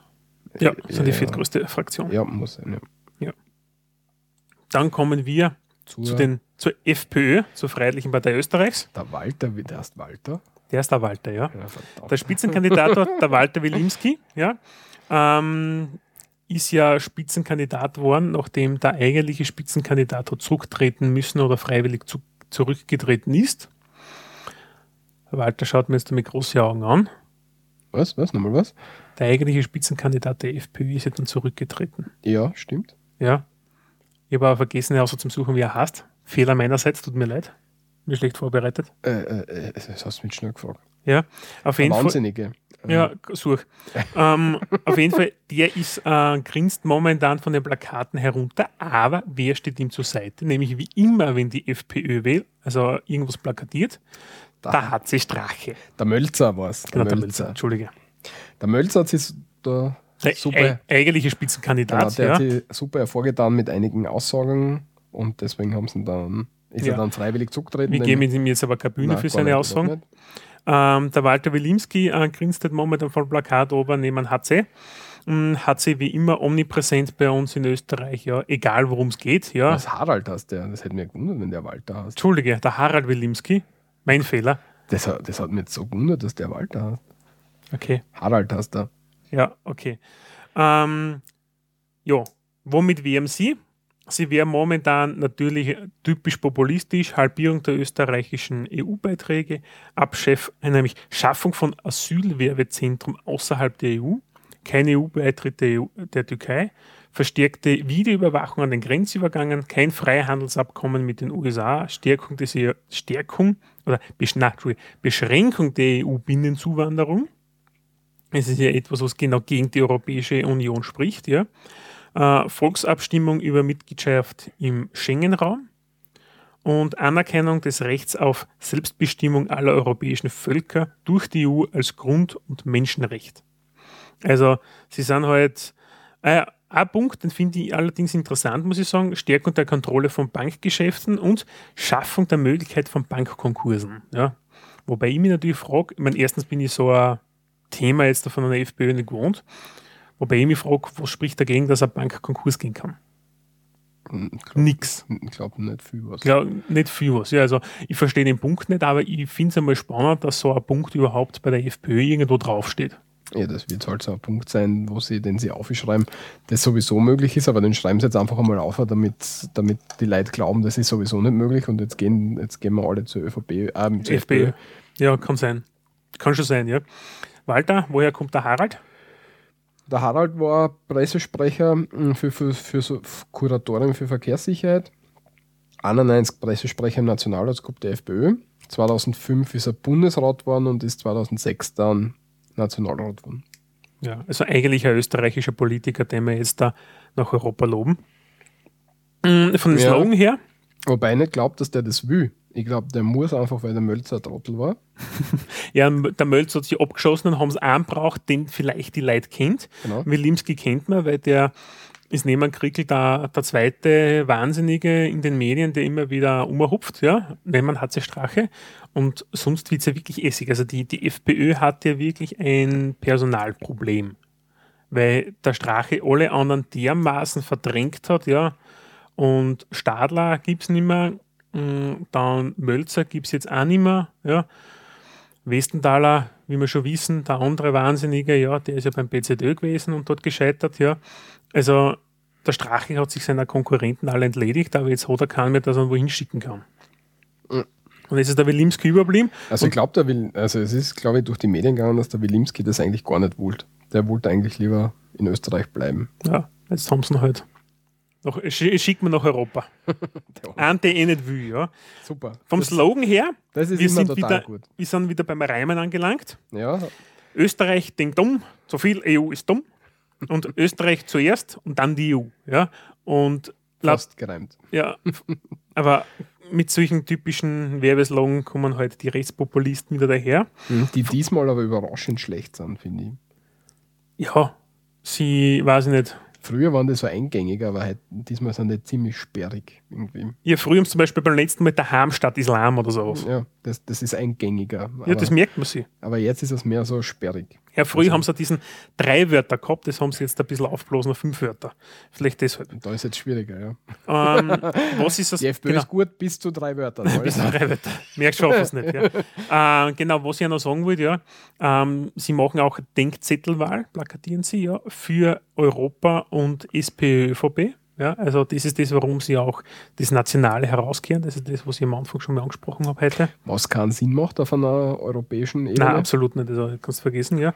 Ähm, Vergleich zur Wahl 2009. Damals hat es geheißen Tag der Abrechnung und damals war auch der Mölzer als Spitzenkandidat mehr im Mittelpunkt als wie sonst. Ja, und als jetzt. Ja, jetzt da, also jetzt ist er gerade auf langen Urlaub oder so. Ja. Das warst zu die Freiheitlichen. Die Freiheitlichen, wo siedeln wir die da an? Mm, Europa der Freiheit und Demokratie, das ist, hätte ich jetzt da gesagt, das ist das ECR, glaube ich. Na, Konservative und Reformisten? Na, also okay, dann eine weniger, eine mit 31 sitzen oder so. 32, Na, die nächste da, EFD. EFD, genau. Freiheit und Demokratie? Genau, das, da sind sie, ja. Genau, 32 Sitze, 4,3 Prozent gerade im Parlament. Genau.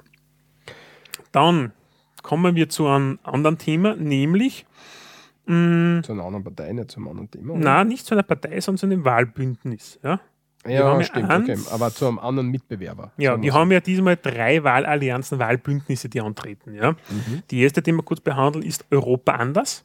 Das ist ein Wahlbündnis aus KPÖ, Piratenwandel und unabhängigen Kandidaten die äh, mit dem Slogan Sozialdemokraten wählen anders, wir können auch anders ähm, plakatieren. Also Europa anders steht dort wirklich im Mittelpunkt, auch als Werbeslogan. Sind 2009 nicht angetreten und kann man es halt vergleichen. Damals war nur die KPÖ dabei. Mhm. Sie, da merkt man, dass die Vielfalt eigentlich, dass jede Partei sie ein bisschen einbringen kann nämlich Punkte wie Verbot von Vorratsdatenspeicherung oder Verbot von grundloser Überwachung aller Menschen, das ist ein bisschen so Piratenthema, ja. Dann Ausbau nicht militärischer Einsätze der EU für die Lösung und Vermeidung von Konflikten. Das verstehe ich eigentlich gar nicht den Punkt, warum der da drinnen ist. Hätte ich mir nicht gedacht. EU-weite Volksabstimmung wollen sie Rücksicht auf Umwelt und Zusammenarbeit bei der Wirtschaft. Hm, Arbeitszeit soll verkürzt werden bei gleichem Lohn, das sind wir die Kommunisten, und ein neues Steuersystem, das was aber nicht wirklich näher beschrieben ist, wollen sie auch einführen. Und sie haben eigentlich keinen Spitzenkandidaten, sondern Doch, jeder von. Den, den Ehrenreich, Ehrenreich. Ja, das ist der Piraten-Spitzenkandidat. Na, das ist der Spitzenkandidat vom Wahlbündnis der ist für das Bündnis der Spitzenkandidat. Die haben sich darauf geeinigt, dass er, ah, haben sie, okay, das ist dann bei mir, für alle spricht. Okay, das ist bei mir untergegangen, während sonst, wenn du auf die Homepage schaust von dem Wahlbündnis mhm. oder von dieser Wahlallianz, ist es ja, mm, ist von jeder Subfraktion quasi ein Spitzenkandidat da. Mhm. Und der, wie ist der Ehren, Ehrendings? Ehrenreich? Ja. Das ist so ein engartiger Mensch. Die kenn, die, also die kennst fast wählen, wenn der dort wäre. Also ich kann es nicht wählen. Der ist total eigenartig, das machen. Ja, okay, na, also, ja. ja, so viel dazu. Also die können wir nicht vergleichen, die können wir auch schwer da einordnen, oder? Ich habe keine Ahnung, wo die dann einpassen würden, ja. Also entweder zum Thema bei den Fraktionslosen, ja. Ja. Oder ansonsten ähm, eher noch vielleicht bei der ähm, europäisch linke, nordische grüne Linke, dass sie dort vielleicht einpassen würden, ja. Das ist das dunkelrote das sind die, gell? 35 ja. Sitze, 4,7 Prozent. Was auch interessant ist, im Europäischen Parlament haben Fraktionslose, das haben wir noch gar nicht gesagt, 3,6 Prozent, 27 Sitze. Mhm. Das heißt, in nationalen Parlamenten nicht, dass ja. dort Fraktionslose drin sitzen. Ja, aufgrund des Wahlschemas bei uns kommt das eigentlich nicht vor, außer Leute treten dann aus einer Partei aus, ja, mhm. aber eine Wählen Fraktionslose funktioniert nicht. Mhm. Also bei uns de facto nicht. Also für alle, die irgendwie, was nicht, Sozialdemokraten mehr in die, in die KPÖ-Richtung gehen oder so, ist die Wahlallianz wahrscheinlich das Geschickteste. Mhm. Dass man vor allem die, die jetzt die so noch nie antreten sind, die müssen wir irgendwie ein bisschen einordnen, glaube ich. Ja, die, da merkt die man halt. Nicht, die nicht bürgerlich sind, so wie die Grünen. Na, sie sind eigentlich sind sie ein bisschen so eine Mischung, so ein bisschen grün, ein bisschen rot, ein bisschen kommunistisch und ein bisschen freidenkend liberal.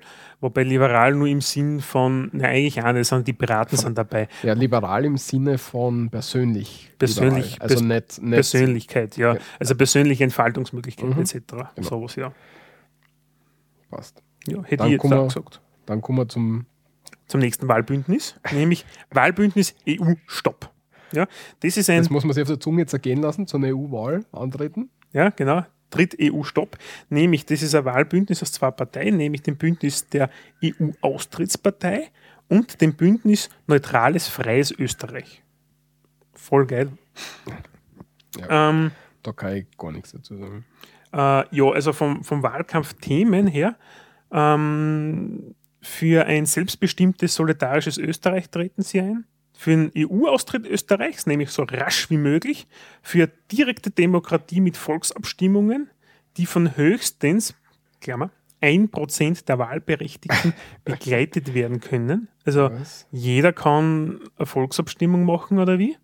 Sobald wir 1% haben, die. Ja, aber für eine wollen. direkte Demokratie mit Volksabstimmung von, von auf was für ein, aber das ist ja Bund, Länder und Gemeindeebene meinen da, oder? Ja, das, richtig, nämlich weil wir ja steht- aus der EU austreten, deshalb. Ja, aber das steht jetzt nicht zur Debatte. Ja, aber das wollen sie.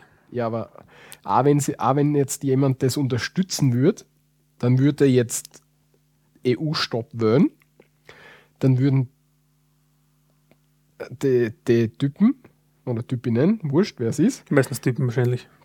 würden dann im Parlament sitzen und fordern aber gleichzeitig eine Veränderung, Veränderung Die auf, der- nationaler Ebene auf der sind. nationalen Ebene, Mhm. die die EU nicht leisten kann, die sie aber auch nicht leisten können, weil sie nicht in einem nationalen Parlament sitzen. Das, Genau. heißt, das heißt, die gehen dorthin mit irgendwas und können das dort nicht durchsetzen. Das macht, kein, das macht keinen Sinn. Das muss Ja. denen ja auffallen. Oder hat das Ja. ihnen keiner gesagt?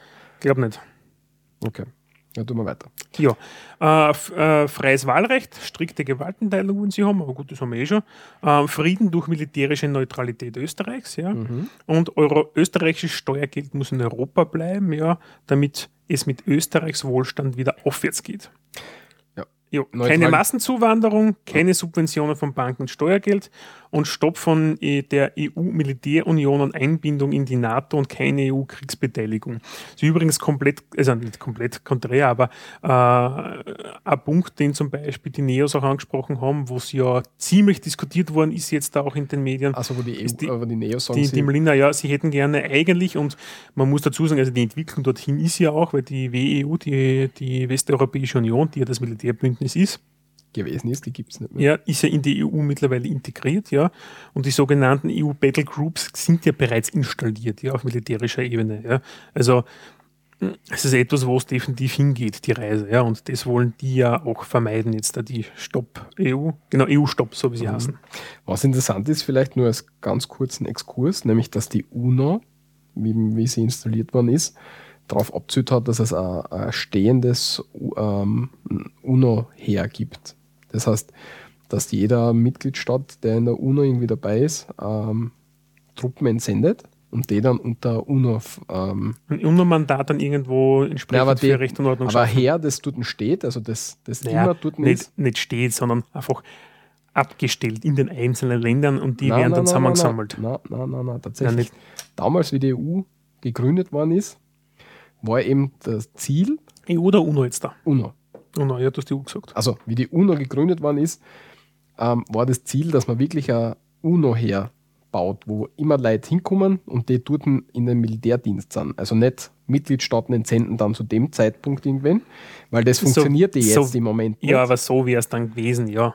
Und das wäre eben damals der Gedanke gewesen, aber das wissen wir, dass es nicht gibt. Und jetzt versuchen die, also die Neos schlagen das jetzt auf EU-Ebene vor, dass wir da irgendwie so ein Heer bauen. Mhm. Ne?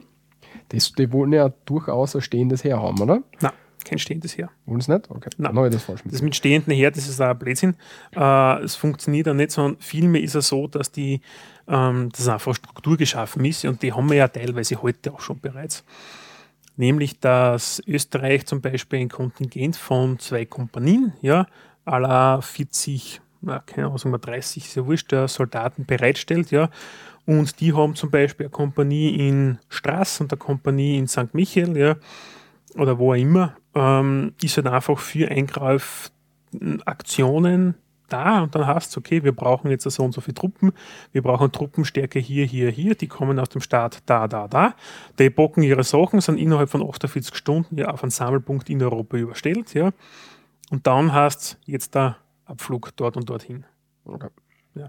So ist es auch, wie es funktioniert. Also du, du fährst nicht andauernd, keine Ahnung, ein paar tausend Soldaten quer durch Europa, das ist Schwachsinn, das kostet Geld und ist für nichts, ja, äh, sondern vielmehr hast du das einfach in den Bereitstellungsdienst ja, und so wie es wir auch bei uns mittlerweile haben. Ja, also unser Auftritt zum Beispiel ist auch ein Bereitstellungsdienst teilweise. Also oder auch unsere Kaderpräsenzeinheiten und die KPEs, ja, die was nachher in den Golan zum Beispiel verschickt werden oder in den Kosovo, ja, hast du im Endeffekt auf österreichischen Kontext schon. Ja, es ist kein das System.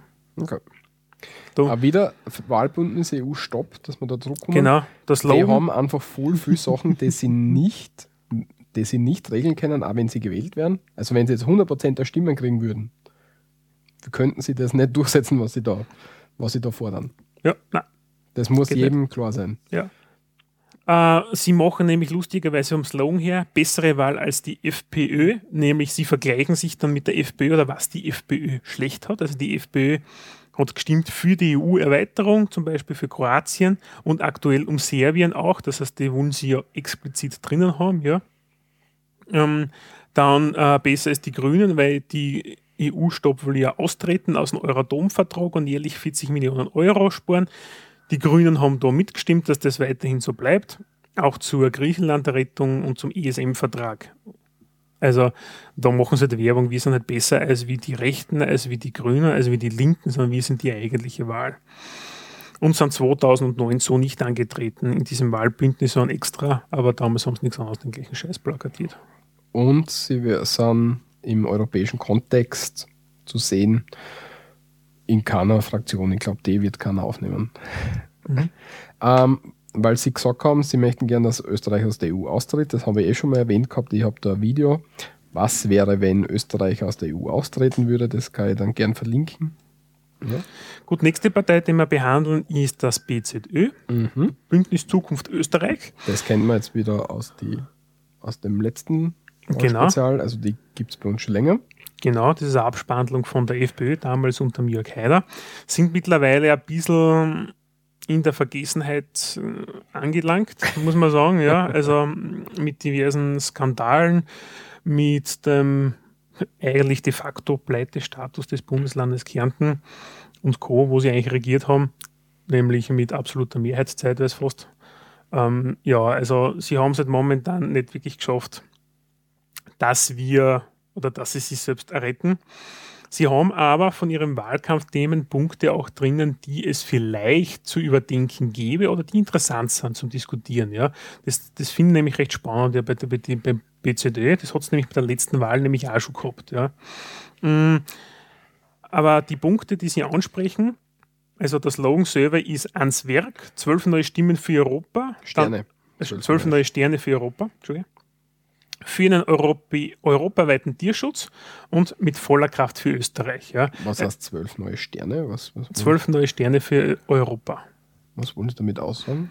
Ich habe keine Ahnung, ich habe das nur gesehen. Es gibt ja keine zwölf Staaten mehr, die das dazu tun wollen. Nein, was weiß ich. Ich habe hab mir das nur aufgeschrieben, Alter. Okay. Ich habe ich versucht zu recherchieren, aber ich habe es nicht gekneist. Okay. Was sie da eigentlich wollen. Aber ans Werk mit Rufzeichen, das ist das der Main-Slogan, womit sie momentan von den Plakaten ergrinsen. Mhm.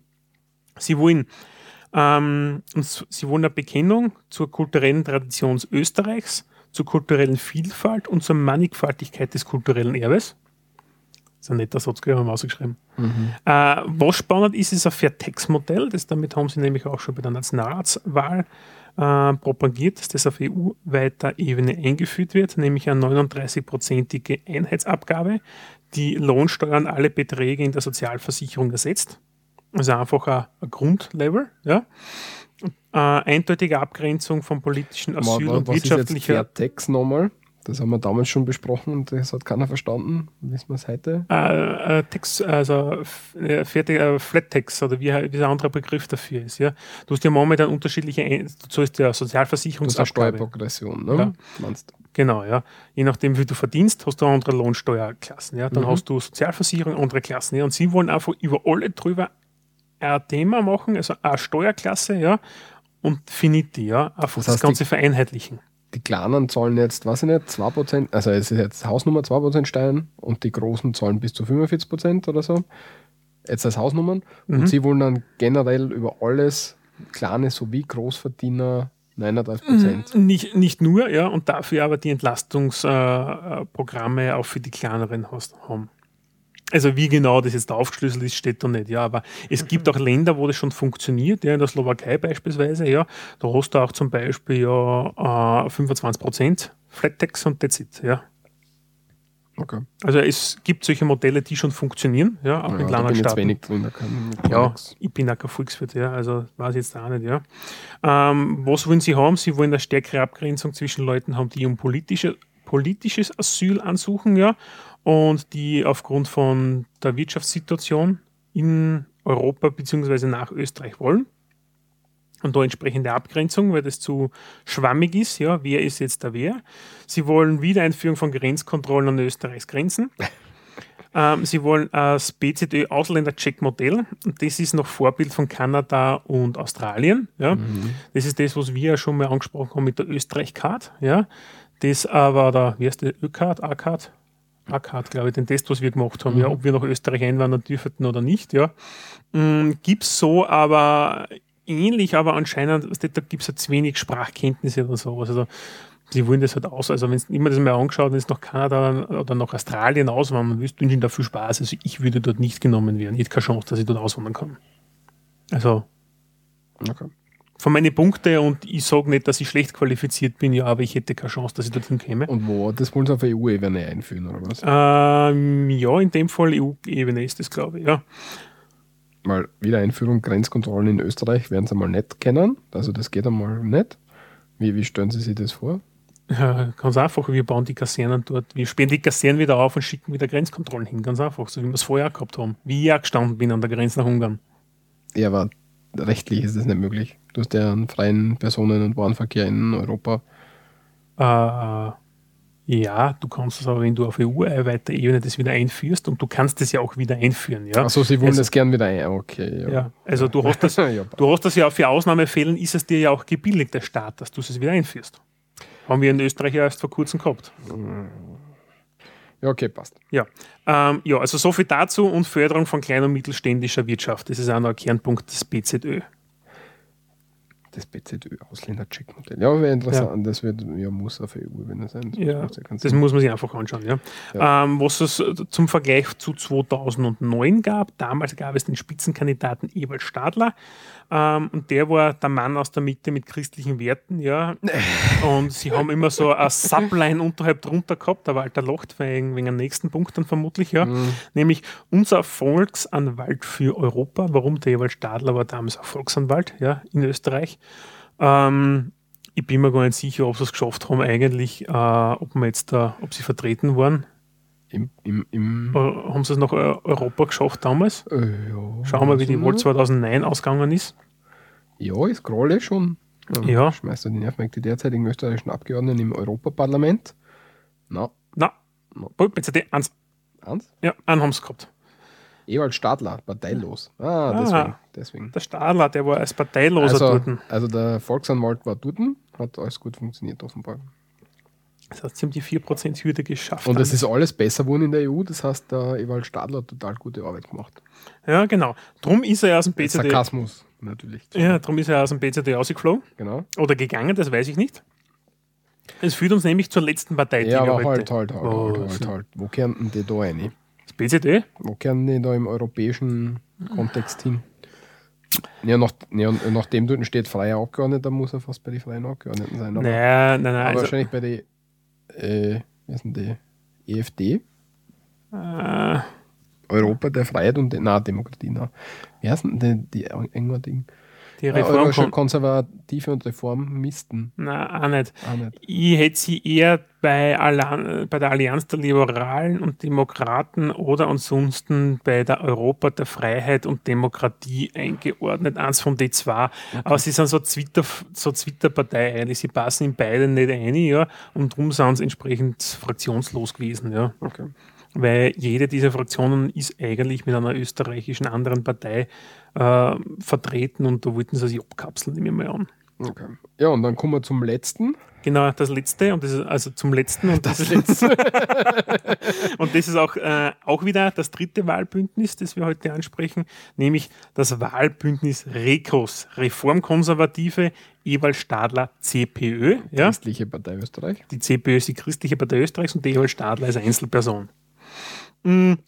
In, in Personal, also die Partei ist Ewald Stadler in Personalunion. ja, kann man so sagen.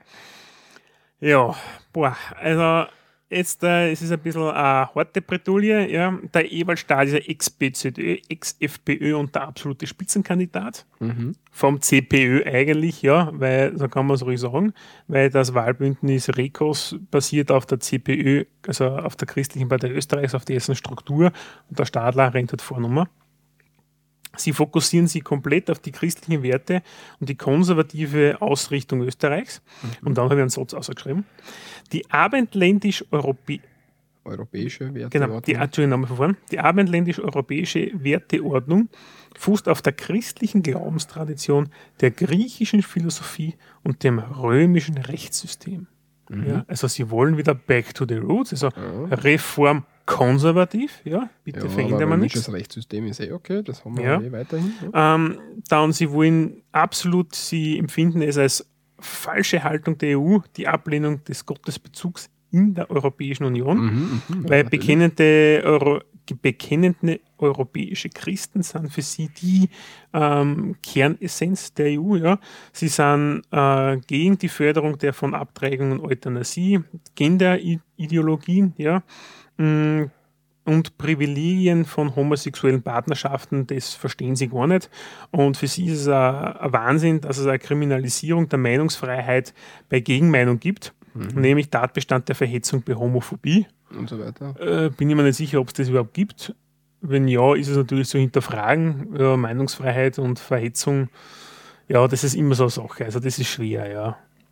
ja also Verhetzung was nicht, Weiß ich nicht. Ist ja eng umschrieben. Was, bin ich mir nicht sicher. Also Verhetzung selbst ist ja eigentlich wirklich ein, also Verhetzung selbst ist ein Tatbestand, ja. Äh, als Frage ist, wie, wie eng sieht man das jetzt da, ja, diesen Begriff. Da ist, ja. da ist die, die, die, Auslegungssache ist da vermutlich ein bisschen schwammig, hätte ich gesagt, bei den Kollegen dort. Außerdem schreien die immer gern.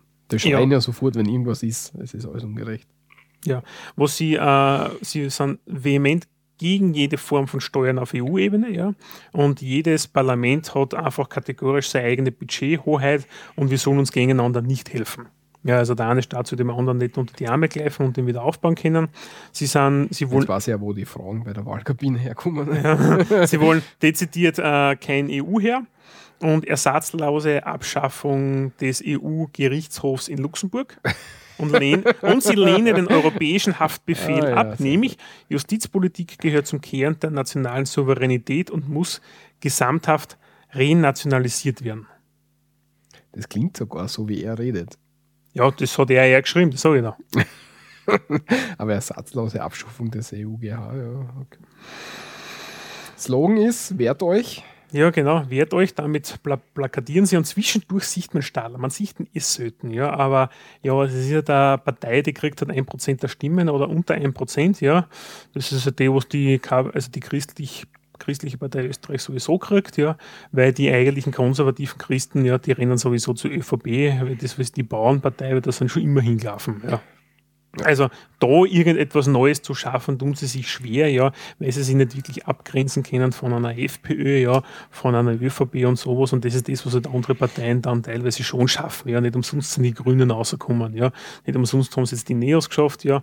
Und nicht umsonst hat es teilweise auch das BZÖ geschafft, weil es sich von der FPÖ abgrenzen konnte zeitweise, ja. Mhm. Das aber auf nationaler Ebene.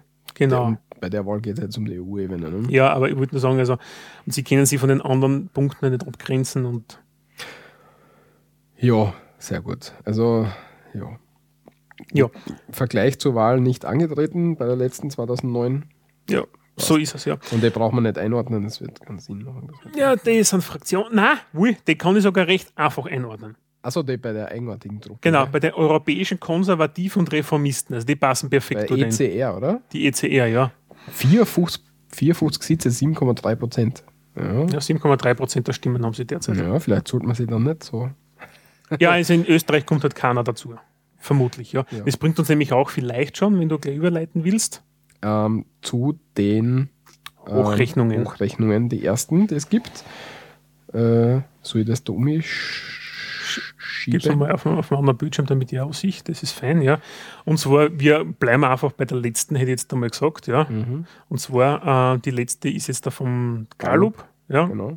Um, ähm, und zwar, da schaut es so aus, dass es eigentlich einen Dreikampf gibt um die Spitzenposition, mhm. nämlich die ÖVP, die SPÖ und die FPÖ rittern alle so 24 bis 21 Prozent, wobei die SPÖ momentan vielleicht noch eine Stimme mehr hat als wie die anderen, von, also prozentmäßig, ja. Ähm, die FPÖ holt massiv auf. Ja. Haben wir vorher nicht gesagt, dass die SPÖ Wahlsieger war bei der letzten Wahl? Stimmt, stimmt da haben wir Chance geredet, also die ÖVP war auf Platz 1. Genau, ja dass wir das gleich berichtigen, weil sonst haben wir wieder böse Kommentare. Ja, Fehler unsererseits. Mhm. Entschuldigung, die ÖVP auf Platz 1. Die, die SPÖ, Entschuldigung, könnte schaffen, dass sie auf Platz 1 kommt. Mhm. Ähm, wundert mich mit dem Spitzenkandidaten ein bisschen. Hat aber damit eher zu tun, dass die ÖVP-Wähler abwandern da, werden irgendwo anders hin. Ne? Genau, also die ÖVP-Wähler werden ganz sicher abwandern und nämlich zu FPÖ und zu den Neos auch, ja. Wohingegen das BZÖ, ja, das einfach die Stimmen komplett verlieren wird, ja, und einfach die Prozenthürde nicht mehr schafft von 3%. 3% ist die Hürde, damit sie einziehen können.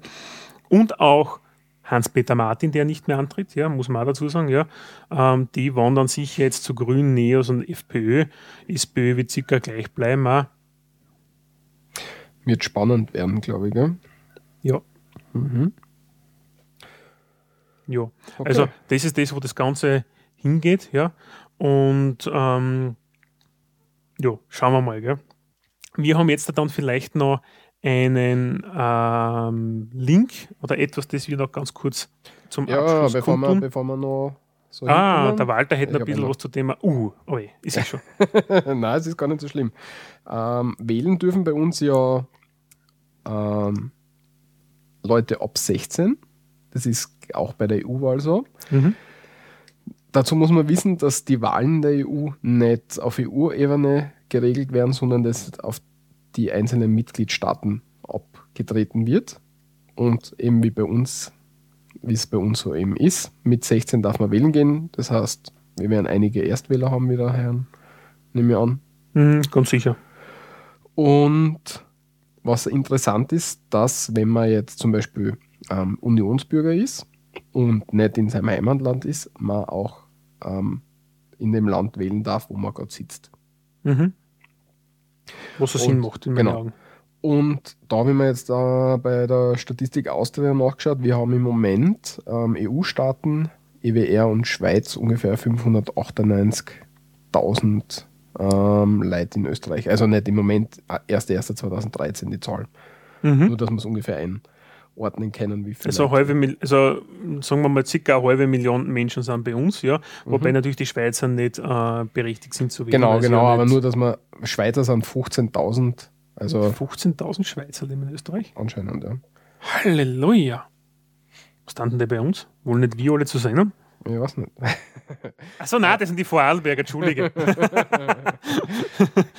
Aber Aha. das halt, dass man sich das einmal durchdenkt, also ungefähr eine halbe Million, es werden jetzt sicher ein bisschen mehr sein, also ungefähr eine halbe Million, 600.000 Leute sind EU-Bürger, EU-Staatsbürger, die auf, in Österreich wohnen, mhm. Know-how bringen und so weiter. Also das, ah. Nur, dass man, dass man das vielleicht ein bisschen einordnen kann, haben wir gedacht, das ist interessant. Mhm. Sehr cool. Gut, und dann kommen wir zum letzten Punkt. Da müssen ja. wir wieder ein bisschen scrollen. Nämlich zum Thema Links. Der Walter hat zwei mhm. Links äh, vorbereitet für uns. Genau. Oder für uns alle in dem Fall, ja. Mhm. Das erste ist was wiss, wissentlich, wie, wie sage ich das? Etwas man, zum Thema Wissen über wo die das EU. Wissen abgefragt werden kann, ob man, ob man sie auskennt. Ob ihr uns zugekehrt habt. Ja, so will ich das nicht. Jawohl. Die erste Frage kann ich Die erste Frage kannst du beantworten, zum Beispiel, weil wir da jetzt das ja. erklärt haben. Ne? Und mach das einfach durch. Es die zweite Frage auch, sicher schon. Das sind zehn Fragen. Also, das ist, also wenn ihr uns zugehört habt, ja, dann könnt ihr, und zwar, das ist nämlich ein Link vom der Standard online, da geht es darum, um das Wissen über das EU-Parlament abzufragen und ist umgeschaut, sage ich, von diesen zehn Fragen können Sie wahrscheinlich achte beantworten mit dem Wissen, das ihr euch jetzt durch uns Ich habe gerade fünf Fragen, tatsächlich fünf Fragen durch unseren Podcast. ja, bitte. Welche ist ja. die stärkste Fraktion? Haben wir auch. Wo ist denn der? Da. Ja, der Walter macht das nämlich gleich einmal online. den EU-Parlamentspräsident. Oh, das haben wir nicht erklärt.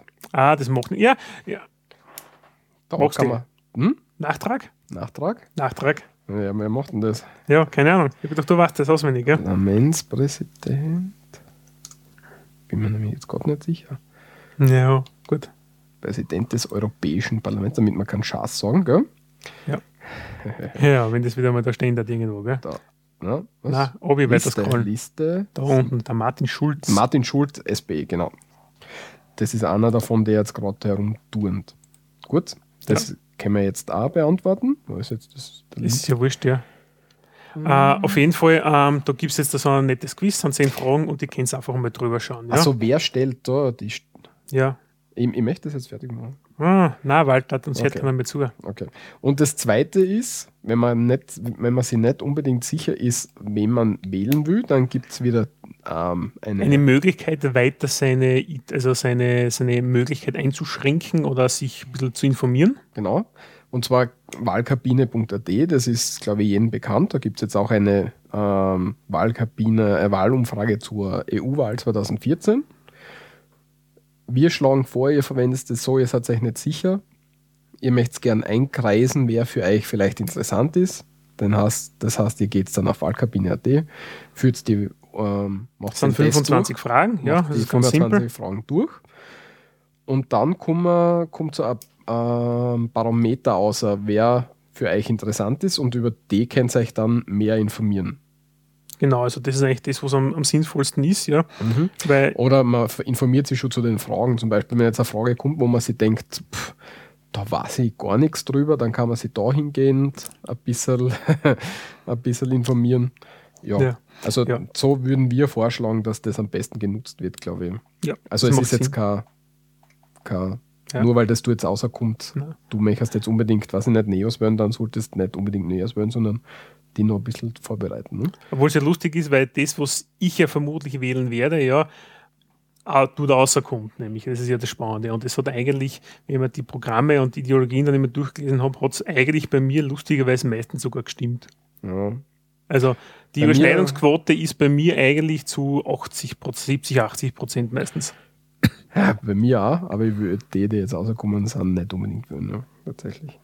Aber sonst wäre es ja. Ja. Finde ich lustig. Also es ist nicht so schlecht, muss ich sagen. Mhm. Ja. Mittlerweile gut gemacht. Das ist ein guter Algorithmus im Hintergrund. Cool. Ja, äh, ja Waldkabine D gibt es wieder, hatte inzwischen Finanzprobleme. Ja, ähm, wissen wir jetzt nicht, ob das irgendwie gelöst war. Es war, hat, war ja mal kurz, da, kurz davor, dass es abgestrahlt wird, aber ich glaube, da hat es Sponsoren anscheinend gefunden, die ja. das Ganze jetzt wieder verlinken. Mhm. Aber sei es wie es sei. Okay. Gut, das war unser Wahlspezial. Diesmal nicht so lang wie das letzte Mal, nur zwei Stunden. Ja, und keine weniger. vier Stunden irgendwas wieder. Ja. Ja, wir haben ja jetzt nicht die Parteien komplett vorstellen müssen, das haben wir ja schon mal gemacht gehabt. Ne? Genau, ja. Wenn es jemanden interessiert, ja, diese Parteien im Detail könnt ihr bei der 4 Stunden 22 Sondersendung ja, aus dem September nachhören. Mhm. Ich empfehle es euch nicht. Ja. ich schon durchaus, immer nachhören. Das Ganze soll nur als Hilfestellung gedacht sein, wie wir ja am Anfang schon gesagt haben. Ähm, macht euch ein eigenes Bild. Aber ja. nur, dass ihr ungefähr seht, wer antritt, wie es, wie es funktioniert und so. Und vielleicht das, der Überblick über die Organe am Anfang, ja. was in, in der EU so passiert. Gut. Dann sagen wir danke fürs Zuhören. Ähm, Kommentare und so weiter immer gerne gesehen im Eintrag im Blog zur Sendung auf www.srmd.at oder wenn ihr wollt, schickt uns eine E-Mail an kontakt.srmd.at. Die E-Mail kriegen wir dann beide. Ja. Ansonsten sind wir auf allen möglichen. Und müssen uns dann wieder abstimmen, wer schreibt zurück. Genau. Oder wir schreiben beide unabhängig voneinander zurück, das ist immer ganz witzig dann. Ja, kommen auch oft unterschiedliche Aussagen. also so ein Marketingkonzept haben wir ganz nach außen. Ähm, Nein, lieb gesagt, wir haben kein Marketingkonzept. Aber an, wir, ja. Ansonsten sind wir noch auf den, den typischen sozialen Medien vertreten. Facebook, Twitter, Up.net. Das war's, glaube ich. Gell? Ja, Up.net, das gibt's noch? Ja, gibt's noch. Okay, cool. Ja. Jo. Und ja. Und auf iTunes liken. Jo, wir haben schon einen Kommentar auf iTunes. Bitte unbedingt bewerten und liken und ja, Punkte geben. Ja, am besten gleich fünf Sternchen, ja, damit wir irgendwie vielleicht einmal bei iTunes gefeatured werden. Ja, finde ich cool. gefeatured, weiß ich nicht, aber. Ja, ja das das wenn, wenn alle unsere Hörer das machen, dann ja, wären wir es, ja. Das stimmt. dann sind, wir, dann, dann sind wir in der Rubrik Hören Sie jetzt drinnen, ja, und das wäre schon cool, ja. Ja, das wäre super. Gut, das war's. Hm, sonst noch was? Na. Na, dann hören wir uns das nächste Mal, oder? Wenn es wieder hast, so retten wir da. Gut. Auf Wiederhören.